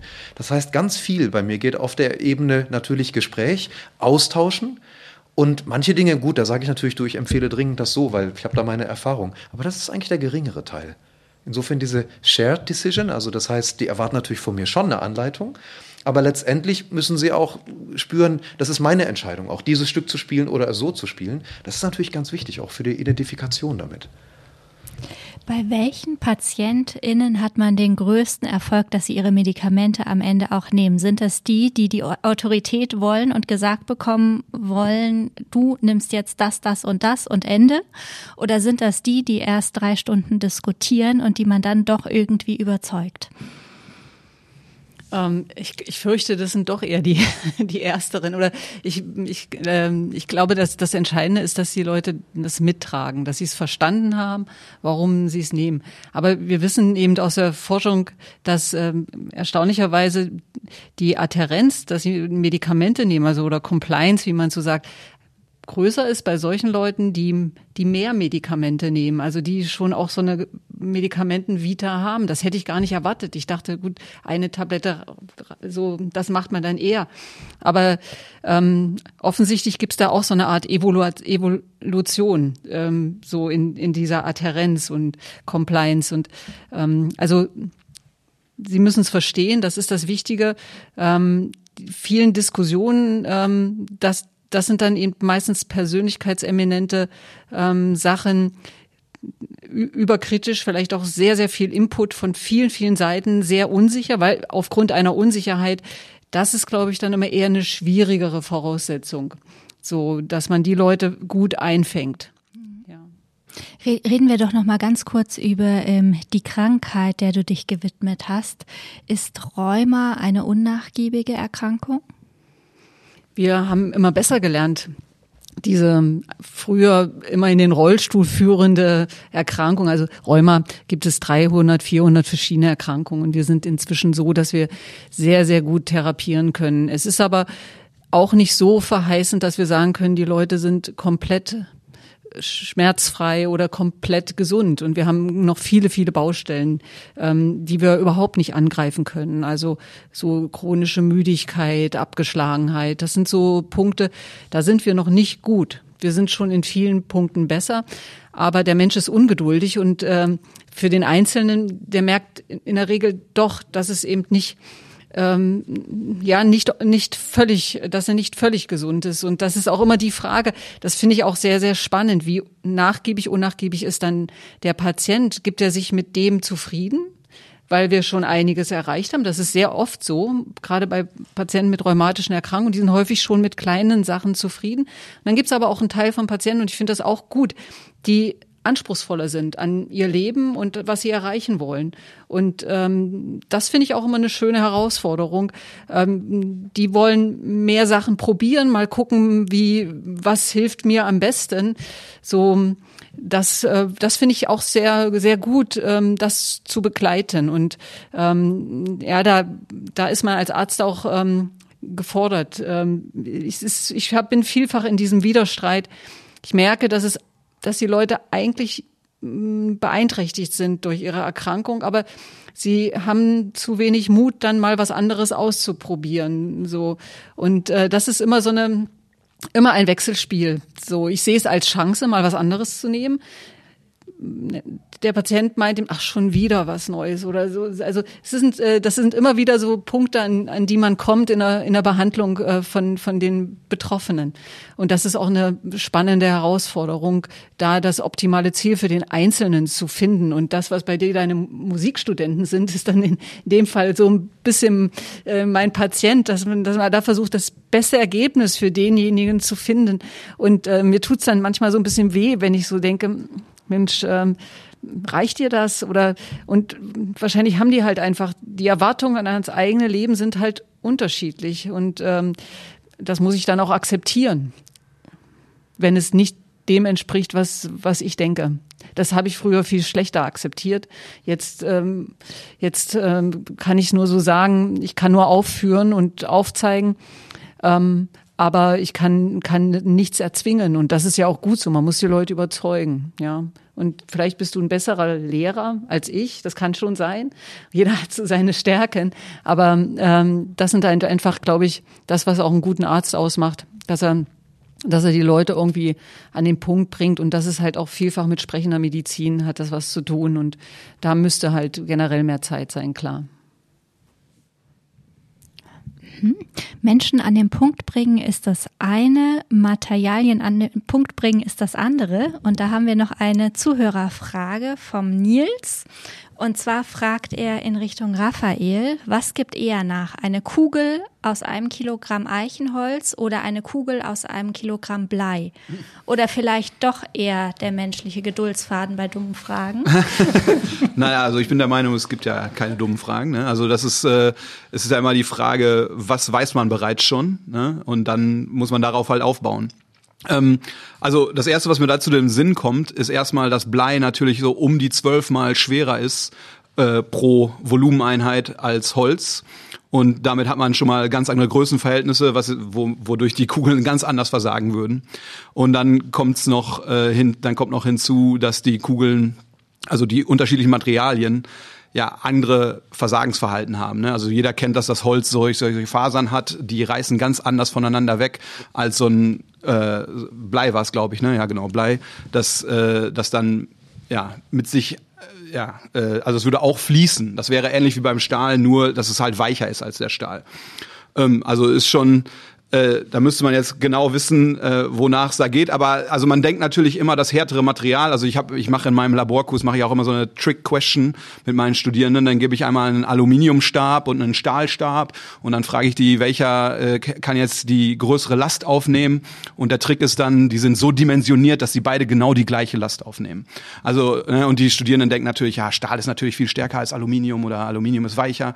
Und letztendlich liegt es halt immer so ein bisschen dran, wie man das miteinander vergleicht. Aber ähm, wahrscheinlich würde man jetzt äh, die Bleikugel, würde man erstmal so erwarten. Aber ich muss dazu sagen, also die Bleikugel, wenn die jetzt ein Zentimeter im Durchmesser hätte, dann müsste die Holzkugel zwölf Zentimeter im Durchmesser haben. Und das wäre schon mal, äh, da wäre wär schon mal nicht mehr, ja, wie soll man sagen, Kugel mit Kugelvergleich.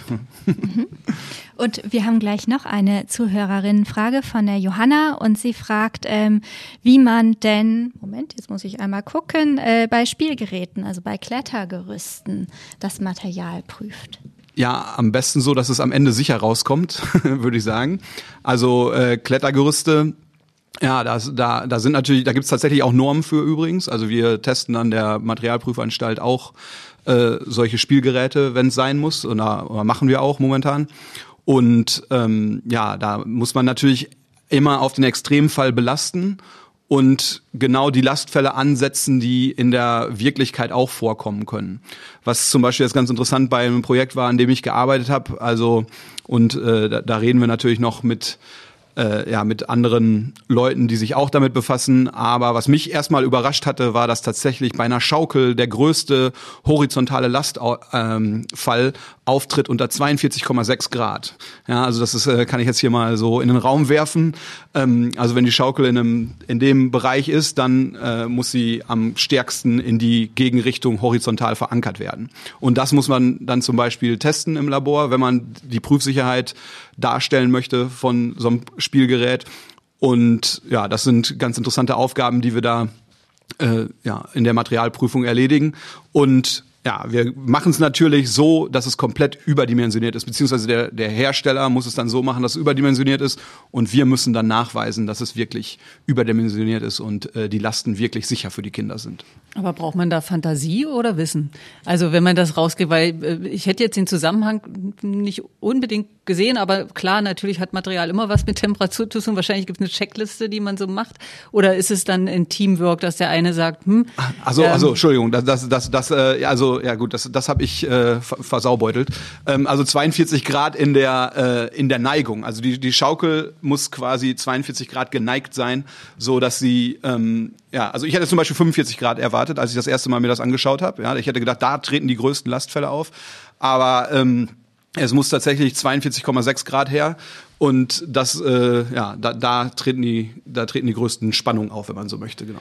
Wenn ihr, wenn ich das kurz fragen darf, wenn ihr so, wie du sagtest, von der größten erwartbaren Belastung ausgeht und ähm, ermittelt das dann, wie viel Toleranz oder wie viel Sicherheitszone gibt es da noch oben drauf? Ist es, gibt es einen Richtwert oder ist es unterschiedlich? Das ist eine sehr interessante Frage, weil sie auch so tiefgehend ist oder, und weil sie auch so viele Leute beinhaltet. Also ähm, das könnte man jetzt als Materialforscher zum Beispiel noch nicht mal wirklich komplett abdecken, weil äh, ich stelle die Sicherheit des Materials jetzt zum Beispiel heraus und also erstmal fange ich im Labor mit dem wirklichen Wert an, der dann statistisch runtergebrochen wird. Und ich kann dann eine Materialsicherheit draufgeben. Also ich sage jetzt mal beispielhaft, das ist, liegt jetzt aber wirklich auch im Material, aber ich sage mal beispielhaft 15 Prozent äh, muss ich noch oben draufschlagen. Einfach nur mal als Materialsicherheitswert. So, dann dürfte aber der Statiker das jetzt so überhaupt nicht einsetzen. Wenn das der Fall wäre, dann würden wir nicht in dem Raum hier sitzen, weil dann wahrscheinlich die Decke schon längst runtergefallen wäre. Der Statiker macht nochmal einen anderen Sicherheitsbeiwert mit drauf oder die Statikerin packt nochmal Sicherheiten drauf. Und ähm, das ist natürlich auch dann nochmal auf der Statikseite nochmal wissenschaftlich erforscht worden, wie das am besten passt. Und dafür gibt's dann, wie, wie gesagt, diese Normung. Ne? Also Normen sind ja keine, sind zwar keine Gesetze, aber die helfen uns, gesetzlich auf der sicheren Seite zu sein. Also wenn wir das dann erfüllen, dann ist alles rechtlich abgesichert. Und da muss man hin, wenn man so möchte. Und wie gesagt, jetzt also zum Beispiel bei den Spielgeräten, da ist ja auch viel Dynamik im Spiel. Und äh, da sind ja auch Kinderleben, die dann da mit äh, im Spiel sind. Also das heißt, da muss, da, muss, da kommen schon hohe Sicherheitsbeiwerte hinzu. Da muss ich jetzt aber sagen, da bin ich jetzt nicht der Experte. Also ich würde dann ab der Materialsicherheit würde ich es dann weitergeben an den nächsten. Das heißt, wenn jetzt ein Erwachsener schaukelt auf der Schaukel, was ja oft passiert dann doch, also muss man aufpassen bei 42 Grad, dass, es, äh, dass man nicht zu ja, oder, genau, oder also immer unter 42 Grad schaukeln. 42,6 Grad. genau. Nee, also ähm, naja, ja, also da werden natürlich Last, also zum Beispiel jetzt, das liegt immer an dem Gerät, was da drauf kommt. Ähm, und zum Beispiel, ich glaube, man setzt bei einer gewissen Art von einer Schaukel setzt man jetzt drei Kinder an als Maximallast. Und das würde dann einem Erwachsenen gleichkommen. Ähm, man kann dann natürlich auch mit anderen, es gibt natürlich auch andere Sicherheiten als nur die Standsicherheit sozusagen. Also man könnte zum Beispiel jetzt lapidar gesagt, man stellt ein Schild auf und sagt, äh, Erwachsene äh, verboten, ne? dann ist man wieder auf der sicheren Seite. Aber ähm, also ich, ich bin auch jemand, ich würde halt sagen, also ich schaue mir das immer gerne von der Gesamtsituation her an und da sind wir wieder beim Thema Neugier und Unnachgiebigkeit, weil ich dann gerne, also ich möchte dann nicht nur diesen einen Lastfall verstehen, sondern ich möchte dann gern alle verstehen. Das mag aber vielleicht für den Hersteller in dem Moment zum Beispiel gar nicht so wichtig sein.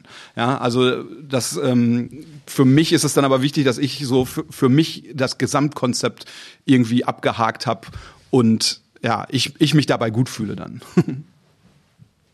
Sehr schön. Was sich auch gut anfühlen sollte, ist, dass Drücken einer Klaviertaste. Ist Drücken überhaupt das richtige Anschlagen wahrscheinlich, ne? Das richtige Verb. Ja, das mit dem Drücken ist so eine Sache. Äh, das, das, das verwende ich nicht so gern, äh, weil Drücken im Prinzip impliziert, äh, ich, ich gebe Kraft und Gewicht in die Klaviertaste und behalte das bei. Also wenn ich irgendwo drücke, dann bleibe ich in, in dieser Kraft sozusagen. Und was ich manchmal gerne sage, ist, der Klang muss atmen können. Das heißt, gib Gewicht, Kraft oder auch Schwung, ähm, also Schnelligkeit in die Taste, die sich dann via Mechanik und Hammer auf die Seite überträgt.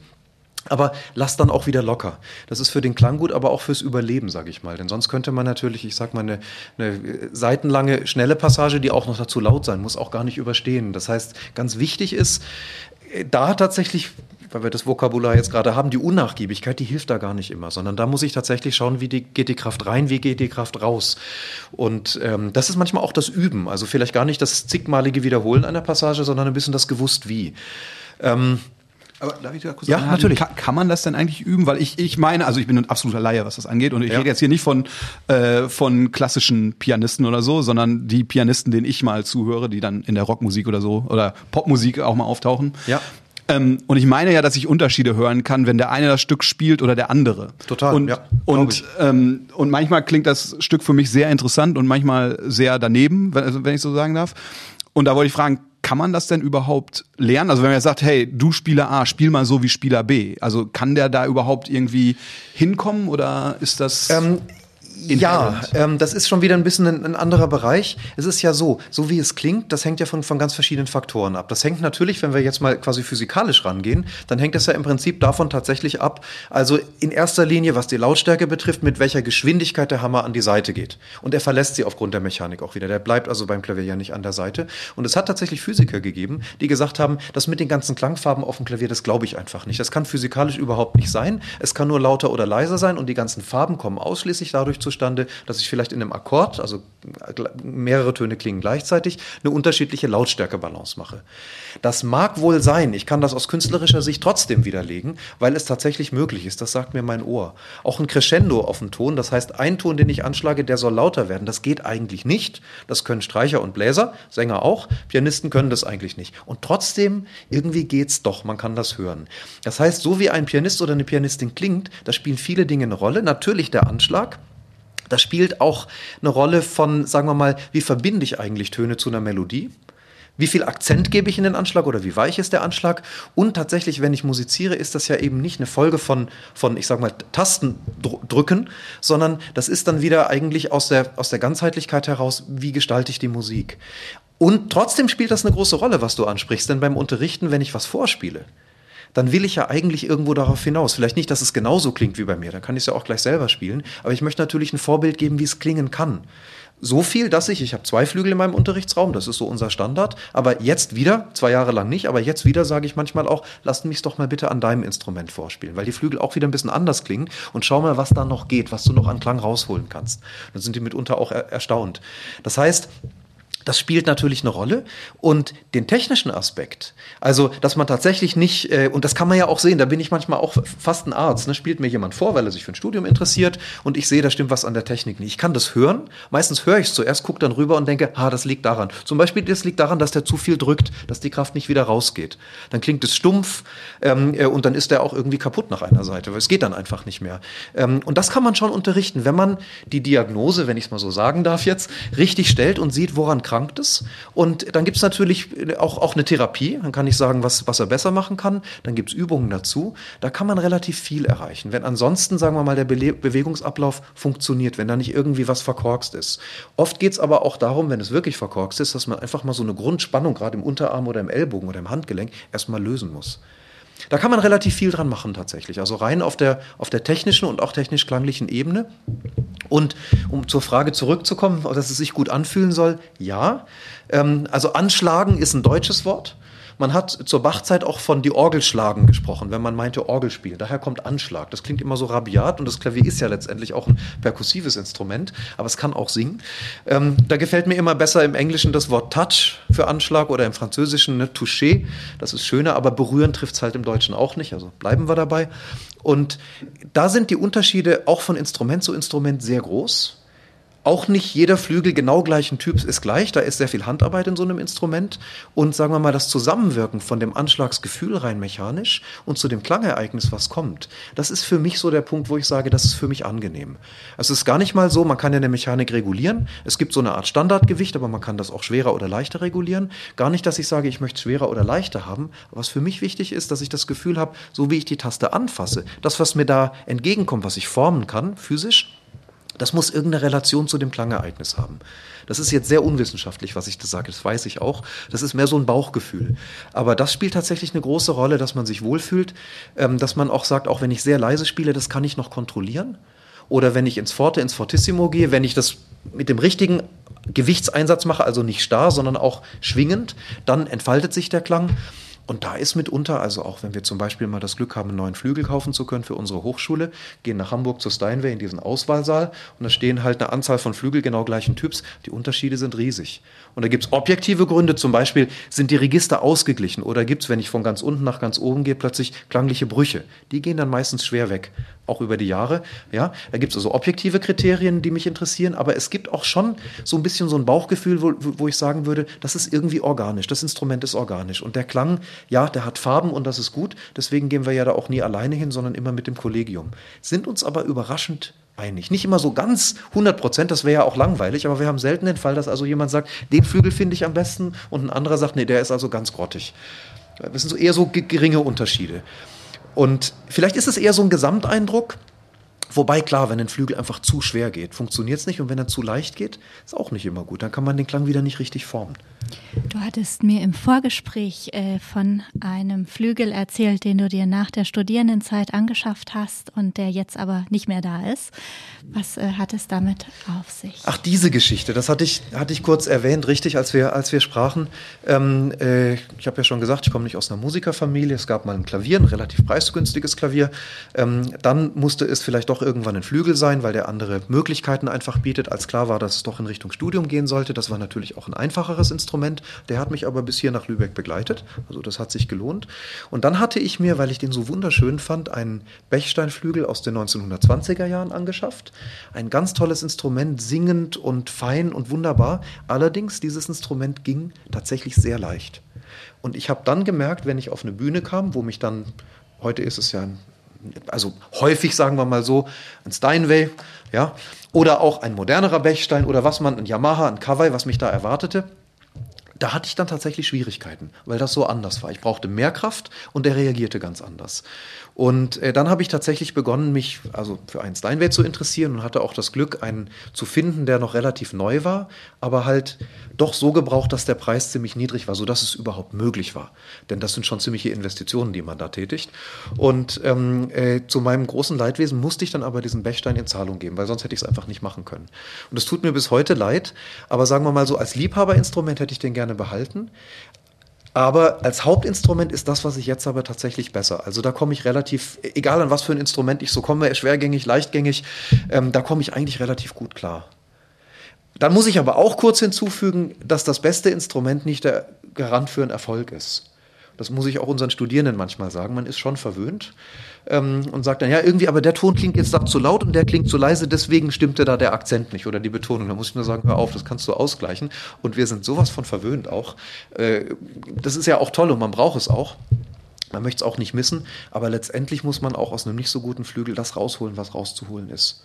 Und gleichzeitig, da das hier auch in die Öffentlichkeit geht, muss ich auch wieder sagen, eine wirklich Grundausstattung auf hohem Niveau ist Standard in Deutschland und in vielen Ländern in Europa und auch weltweit in den USA und inzwischen auch in China, in Japan sowieso.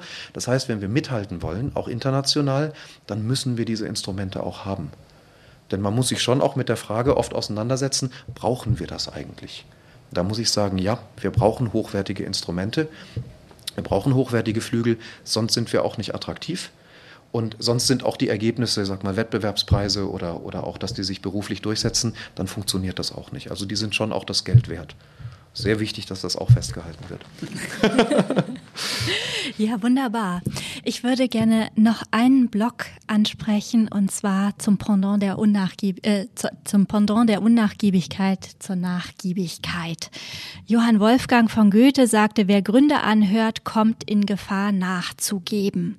Das ist natürlich in der Wissenschaft auch immer ein, ein Thema. Also an welchem Punkt in der Wissenschaft muss man nachgeben, Gabriela?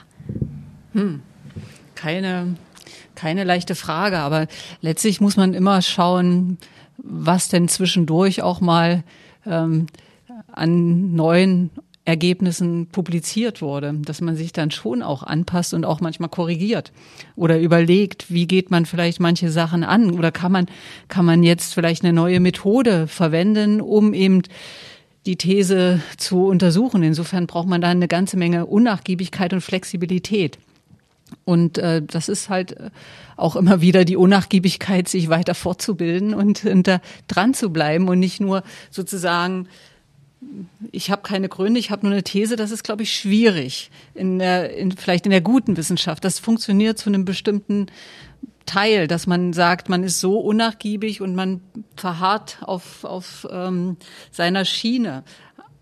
Ich glaube aber, dass wir andere Zeiten inzwischen haben und wir haben natürlich enorm an an Wissen und auch ähm, ja an Möglichkeiten an Wissen zu gelangen. Es ist ja nicht nur dann vielleicht zu Goethes Zeiten dann Einzelmeinung, wo man sich vielleicht dann wirklich nicht ähm, so abhängig machen darf. Ähm, aber es ist ja, dass wir, es ist ja so heute, dass wir ein sehr sehr großes Mehr an Erkenntnissen, wissenschaftlichen Daten haben. Und das ist auch wieder eine Herausforderung, weil eigentlich hat man für jede Idee findet man immer eine, ein, ein, eine Community oder auch die entsprechenden Ergebnisse. Und die Kunst ist dann eben wirklich zu überlegen, hm, kann man das so nur so werten? Es gibt auch viele schlechte Wissenschaft oder nur sehr oberflächliche Wissenschaft und ja, das sind immer so die Gradmesser. Letztlich werden wir das am Ende sehen, was sich durchsetzt.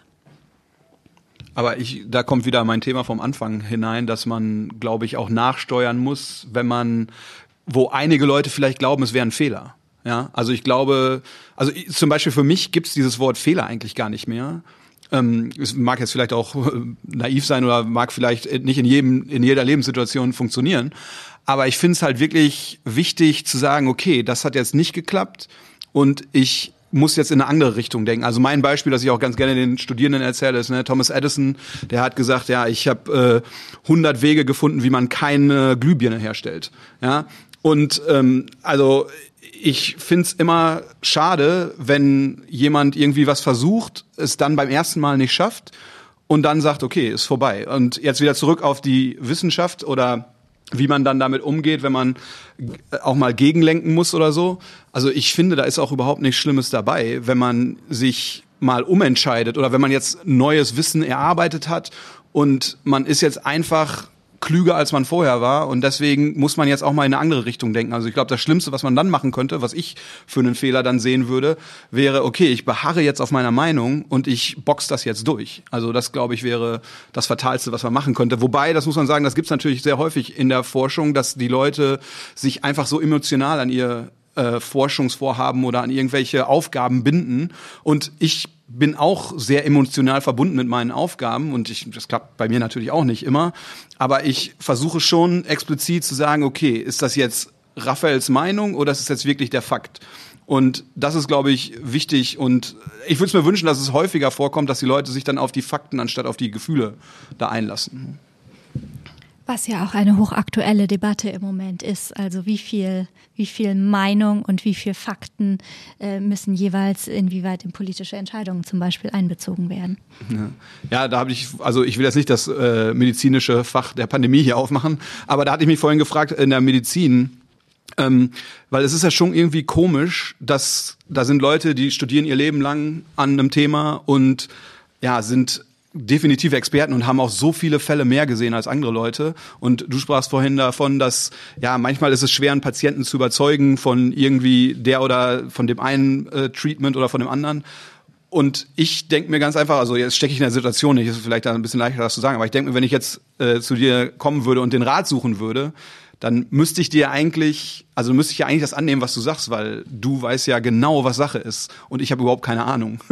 also da müsste ich, äh, weiß ich nicht, da, das verstehe ich manchmal nicht, wenn Leute dann da, da ja, wenn man da auch Widerstand trifft. Mhm. Aber wenn du jetzt von der Pandemie sprichst, ist es natürlich so, das eine ist die, vielleicht die Epidemi epidemiologische äh, Wahrheit, so wie sich so ein Virus ausbreitet und äh, ja, wie sich das entwickelt. Dann gibt's aber auch noch eine psychologische Variante. Welchen Effekt hat äh, die Pandemie auf die Psyche, auf die Ökonomie, auf die Gesellschaft? Und das ist, glaube ich, ein ganz schwieriger Punkt, das zusammenzufassen. Und das ist ja auch so. Wir, die Politiker beraten sich ja mit vielen Expertenmeinungen. Ich glaube schon, dass es nicht einfach ist, wirklich zu sagen, welchen Experten, die alle Recht haben für sich, absolut. Ähm, wie schafft man hier eine ordentliche Balance zu bringen? Und das war, glaube ich, auch die Herausforderung äh, oder ist sie nach wie vor in der Pandemie, diese, diese Balance zu finden. Und ähm, da gibt's auch keine, keine Lösung, so keine richtige und keine falsche Lösung. Und man muss vielleicht ein Stück weit akzeptieren, dass das Leben nicht risikolos ist und dass es immer gewisse Gratwanderungen gibt. Und da muss man eben auch, und das finde ich auch so einen wichtigen Aspekt, den wir in der Gesellschaft ein bisschen vernachlässigen, dass wir es häufig, dass wir häufig andere Meinungen nicht erlauben oder dass wir zu sehr äh, im, im vielleicht doch im Mainstream sind und nicht, nicht viele Aspekte auch einfach mal anerkennen, andere Meinungen und nicht gleich wir haben ja immer auch das Problem der Fake News. Manchmal ist ein Kern der Wahrheit dran, was vielleicht irgendwie oder dass wir viel mehr in die Diskussion, in den in den Disput kommen und nicht gleich alles sagen, hm, das ist schlecht. Äh, so ähm, und also das finde ich jetzt als Gesellschaft eine wahnsinnige Herausforderung, dass wir, wir müssen auch viel, viel mehr lernen, einfach andere Meinungen mal zu akzeptieren, die, eine Toleranz zu haben und nicht, nicht einfach nur seine Community äh, zu finden und sich in der zu bewegen. Also ich glaube, das ist auch wichtig. Also ich kann mich jetzt da medizinisch oder pandemietechnisch gar nicht zu äußern. Aber ich finde es halt wichtig, dass man nicht davon ausgeht, dass, was jetzt, wenn ich für mich spreche, meine eigene Meinung ist die einzig wahre. Und das, das passiert, glaube ich, viel zu häufig, dass, dass Leute sich dann ja einfach, sie wollen, dass der andere die gleiche Meinung annimmt, und für mich impliziert das, dass die Meinung, die man dann vertritt, die richtige sein muss.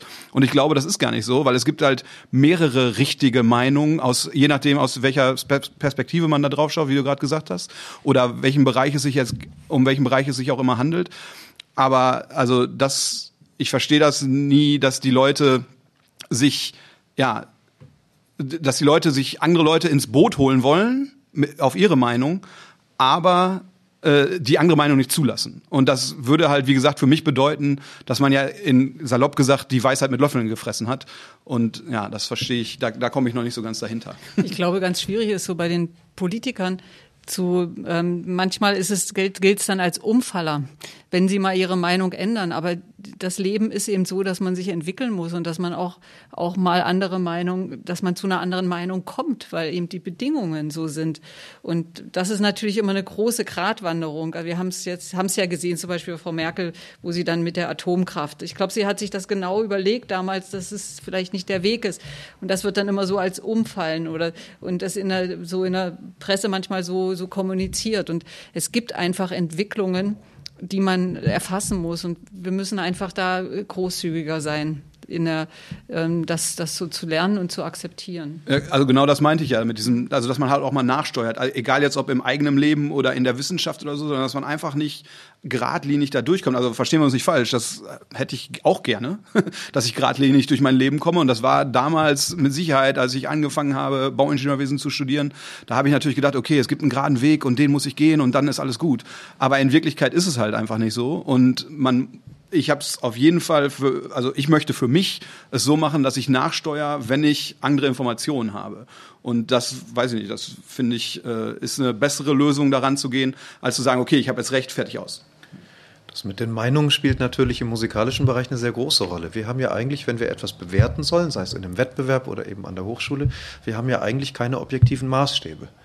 Der objektive Maßstab wäre zu sagen, waren alle Töne richtig. Das kann aber bedeuten, dass die künstlerische Leistung gar nicht gut war, obwohl alle Töne richtig waren. Ne? Das ist klar. Das heißt, jetzt mit den Meinungen spielt eine sehr starke Rolle. Und es ist manchmal schwierig zu entscheiden, wonach man tatsächlich bewertet. Ich kann auch sagen, wurde alles realisiert, was in den Noten steht. Da stehen ja auch noch dynamische Angaben und Vortragsbezeichnungen. Da geht es aber auch schon los. Wie klingt eigentlich Dolce, was süß oder weich heißt? Also das, das ist tatsächlich schwierig. Und ähm, man hat seine Erfahrung, man hat auch seinen Geschmack. Und dann ist immer die Frage, reicht das schon, um zu sagen, das war gut oder das war nicht gut? Oder ist es das, dass man versucht zu verstehen, Stichwort Gründe, warum spielt jetzt dieser Mensch auf der Bühne das so? Ist das für mich so stark, dass es mich überzeugt, obwohl es mir vielleicht gar nicht gefällt? Obwohl ich es auch nie so spielen würde? Obwohl ich eigentlich auch glaube, dass man das nicht so spielen kann, aber offensichtlich kann man es ja doch.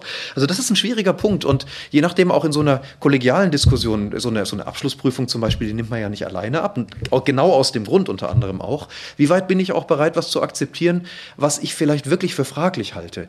Und also ich behaupte auch nicht, dass mir das immer leicht fällt. Ich behaupte auch nicht, dass ich dann immer offen genug bin. Manchmal vielleicht aber auch wieder zu offen, wo ich hinterher denke, nein, also das war es doch nicht. Ne? Bei so einer Aufnahmeprüfung und, und ich denke dann, ja, ist zwar seltsam, aber vielleicht doch gut. Und im Studium zeigt sich dann, nee, die Bedenken von damals waren nicht so falsch. Also das geht in beide Richtungen.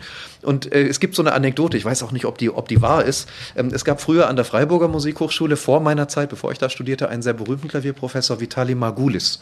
Der ist dann später in die USA gegangen. Und angeblich, wie gesagt, jetzt nur Anekdote, Anekdote in einer Prüfungsnachbesprechung von jemand aus seiner Klasse fiel dann wohl der berühmte Satz, den man auch durchaus mal hören kann, ja, so könne man doch jetzt Bach nicht spielen. Also bei Bach ist halt auch allein der, aufgrund der Tatsache, dass wir heute ein ganz anderes Instrument, Tasseninstrument haben, als Bach das hatte. Das, das Klavier in dem Sinne gab es ja damals noch nicht, das war das Cembalo. Es fing gerade an mit dem Hammerklavier und dann hat sich so weiterentwickelt. Gut, da gibt es also ein besonders breites Spektrum, wie man eigentlich Bach spielen kann oder nicht spielen kann. Hört man auch an den Interpretationen. Und da muss wohl dann jemand gesagt haben, ja, also so könne man doch Bach Bach nicht spielen. Und dann muss Herr Margulis angeblich gesagt haben, vielen Dank, lieber Kollege, jetzt habe ich endlich verstanden, wie man Bach spielt. und das ist natürlich eine tolle Antwort, weil es gibt diese Wahrheit nicht. Und, und ich denke manchmal, man muss auch aufpassen, und das fällt schwer, ich mache da sicher auch Fehler, aber man muss aufpassen, dass man nicht morgens im Unterrichtszimmer, da in der großen Petersgrube, jemandem verbietet, etwas so zu spielen, weil das nicht geht. Und dann fahre ich abends nach Hamburg in die Leishalle und da höre ich es genauso und das Publikum ist einfach begeistert. Das ist ein ziemlich weites Feld und manchmal echt schwer. Und oft ist es auch, wenn man bei einem Wettbewerb ist, ich, ich bin in vielen Wettbewerben in der Jury gewesen, besonders auch bei Jugend musiziert, unser großer deutscher Talentwettbewerb, auch auf der Bundesebene, dann wirklich rauszukriegen, ja, vielleicht ist das irgendwie seltsam, aber da steckt was dahinter, da ist irgendeine Perspektive. Ja, aber also genau da, das ist ja irgendwie analog zu dem, was ich vorhin meinte, dass man halt sich selbst irgendwie davon befreien muss, das absolute ja, ähm, Maß der Dinge zu sein. Also, dass, Richtig, man, das ist genau der Punkt, ja. Genau, dass Stimme man halt sagt, okay, das, das kann halt gut sein, auch wenn es mir nicht gefällt, so nach dem Motto. Und das ist schwer. Und das schaffe ich vielleicht auch gar nicht immer. Mag sein. In, in diesem Sinne machen wir doch eine kleine Abschlussrunde. Ähm, Im besten Fall führt Unnachgiebigkeit ja zu einem Durchbrucherlebnis. Und ich würde gerne von euch noch einmal zum Abschied wissen, was war euer schönstes Durchbrucherlebnis? Also ich breche ja in der Materialprüfanstalt sehr viel durch. also da, da gibt es natürlich sehr viele Durchbrucherlebnisse. Aber ja, für die... Also es gibt so ein Erlebnis, daran erinnere ich mich. Also ich habe ja meine erste Wissenschaftsarbeit im Ausland geschrieben, in den USA. Und ich hatte überhaupt keine Ahnung von Wissenschaft zu dem Zeitpunkt. Man hat es gemacht, weil es zum Studium gehörte. Und das, also jetzt aus heutiger Sicht ist das äh, irgendwie überhaupt nicht mehr wichtig, aber ich habe also ich habe da echt vor, bin immer wieder vor die gleiche Wand gelaufen, sinngemäß. Und irgendwann hat's geklappt. Also ich habe da irgendwelche Versuche im, im Labor durchgeführt und irgendwann hat's, also da muss ich jetzt auch noch eben dazu sagen, also es hat nicht geklappt, dass ich die Ergebnisse bekommen habe, die ich wollte. Das ist ja der Fehler, den, den man häufig in der Forschung macht. Ja, man möchte unbedingt was haben und dann, oh ja, ja, nee, das hat jetzt nicht geklappt, weil es nicht, was ich wollte. Das ist genau das gleiche, wo, wir drüber sprachen.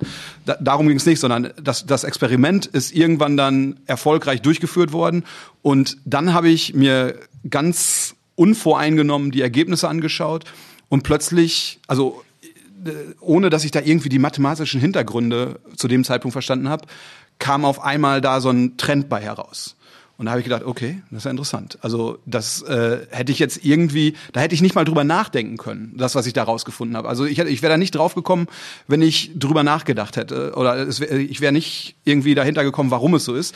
Aber dadurch, dass es dann irgendwie sich vor mir rauskristallisiert hat, sind ja, ist der Rest dann einfach nur noch Schreibarbeit und was weiß ich nicht was gewesen. Aber das war auf jeden Fall so ein Durchbruchmoment für mich, der aus heutiger Sicht natürlich ja nicht mehr so relevant ist, wie er das damals war. Aber da, da habe ich so für mich erkannt, dass es ja, dass ich gerne in die Wissenschaft möchte und gerne diese Momente häufiger erleben möchte, dass ich irgendwie ich sehe was, was man vorher einfach nicht gesehen hat. Mhm. Dankeschön. Ich kann das gar nicht so sagen. Ich hatte nicht den einen Moment oder so. Ich glaube, ich hatte mehrere Momente und mehrere Aha-Erlebnisse in meinem Leben. Aber wenn du sagst, wenn du gerade von der USA sprichst, mich hat es sehr frappiert. Ich kam damals aus Berlin, der Charité, und ich muss sagen, dass ähm, die Laborausstattung in unserem Labor weitaus besser war. Und dann kam ich nach Los Angeles und war eigentlich ganz erstaunt, wie klapprig da alles aussah und wie, also, dass eigentlich die Bedingungen fast schlechter waren. Aber, aber es gab viele Punkte, der Spirit, es gab Punkte, dass man befreit war, nicht irgendwas anderes zu machen, sondern sich auf eine Sache zu konzentrieren. So und äh, das waren so die Punkte, die dann einfach auch äh, viel viel mehr Erfolg versprachen und und ähm, im Prinzip auch mein wissenschaftlicher Durchbruch waren, dass ich mal eine Zeit lang nichts anders machen durfte, als nur mal zu forschen. So. Während wir hier in Deutschland, und das war immer der Fall, immer in diesem Dreiklang sind, Forschung, Lehre, Patientenversorgung, Gespräch mit Verwaltungen führen, was auch immer. Man ist hier in, man ist hier so ein, so ein Allrounder. Und äh, das ist man in Wirklichkeit nicht. Man hat Leidenschaften für verschiedene Punkte. Und das ist manchmal besser in den, in, in den USA gelöst. Hier ist man ja teilweise auch der Besteller und der, das Mädchen für alles, so. Und äh, das ist ein großes, äh, großer Unterschied zwischen USA und das macht es auch häufiger erfolgreich, was so schade ist. Wir haben so tolle Menschen, so tolle Wissenschaftler, aber gerade in der Medizin ist es häufig so, dass wir ähm, dass sie verbraucht werden in, in anderen äh, Gelegenheiten. Und das ist dieses fokussiert sein, mal, mal eine Zeit lang nichts anderes machen zu dürfen, das fehlt eben leider. Und äh, das ist eben auch vielleicht der Punkt, warum wir Deutschen häufig abgehängt werden in der Wissenschaft, in der medizinischen Wissenschaft, äh, weil, weil die Ressourcen in anderen Ländern heutzutage viel, viel mehr auf ähm, fokussierte Wissenschaft liegen, dass man mehr sich befreien darf. Wir sind ein bisschen in der Medizin in so einem Punkt erlangt hier in Deutschland, dass ähm, durch Ökonomisierung, dass viel einfach Abarbeiten geplant ist. Ich muss möglichst viele Patienten möglichst äh, gut und schnell behandeln. Und natürlich erfordert das auch meine Ressourcen. Und eigentlich möchte ich lieber was Kreatives machen, so, äh, so was, was entwickeln. Und in diesem Widerstreit, und das finde ich halt schade, das muss ich, da muss ich unnachgiebig sein, weil ich muss erkämpfen für, für meine Generation und auch für die weiteren Forscher, dass wir dahin kommen, dass wir, dass wir was entwickeln. Wir haben eine hervorragende Möglichkeit. Wir haben unsere Patienten, wir sehen, wo wo geht's eben schief oder was muss noch gemacht werden? Und da sind wir viel besser als in, in den USA. Also meine, meine Mentorin dort, die hat einen halben Tag überhaupt mit Patienten zu tun, sonst hat die nur Forschung gemacht. Bei uns ist es so, wir haben 60 Prozent mit den Patienten zu tun und dann noch ein bisschen Lehre, aber ich habe und dann viel viel noch Verwaltung. Ich habe so wenig äh, Möglichkeit für die Forschung so. Und das ist dann häufig Freizeitforschung. Und das ist dann immer das, was natürlich nicht so gut ist. Und ähm, da müssen wir eben um Strukturen kämpfen und unnachgiebig sein, dass wir halt sagen, hey, wir möchten hier eine Universitätsmedizin haben, aber wir möchten auch Zeit haben einfach mal über Dinge nachdenken zu können und nicht immer nur so Hamsterrad, Hamsterrad. Und das ist also, finde ich, schon immer eine große Herausforderung. Ein schönes Fazit und auch eine Forderung an die Politik und die Gesellschaft. Manfred, dein schönstes Durchbrucherlebnis? Mein schönstes Durchbrucherlebnis, da gab es wahrscheinlich mehrere. Und als ich eben noch mal ein bisschen drüber nachgedacht habe, was das so war, glaube ich, dass die Durchbrüche am besten funktioniert haben oder auch kamen überhaupt, wenn ich dann, wenn es drauf ankam, ein bisschen loslassen konnte. Wir haben so viel über Unnachgiebigkeit gesprochen und ich glaube, dass, dass das in der Vorbereitung, also sagen wir jetzt ein wichtiges Konzert oder auch jetzt vor eben schon einer Reihe von Jahren, als ich dann mich hier in Lübeck vorstellen durfte an der Hochschule, ähm, äh, dann, wenn es gut geklappt hat, dann war das eigentlich immer so, dass ich gesagt habe, ja, jetzt schauen wir mal, wie das geht. Dann habe ich es auch so ein kleines bisschen, ähm, Kolleginnen und Kollegen, die das jetzt vielleicht hören, bitte, bitte nicht so genau hören, aber so ein bisschen als Spiel habe ich das dann auch gesehen. Es war beim Abitur genauso. Ich habe nicht viel gemacht fürs Abitur. Es ist trotzdem ziemlich gut gegangen. Und ich war da auch gar nicht nervös. Das kann man nur nicht immer beeinflussen. Also ich glaube immer dann, wenn man auf dem Punkt, das ist halt in meinem Beruf so, wenn man auf dem Punkt etwas leisten muss, jetzt Spiel oder jetzt unterrichte und hoffentlich funktioniert es gut, dann ist es vielleicht nicht schlecht, wenn man in der unmittelbaren Situation auch wieder ein bisschen loslassen kann.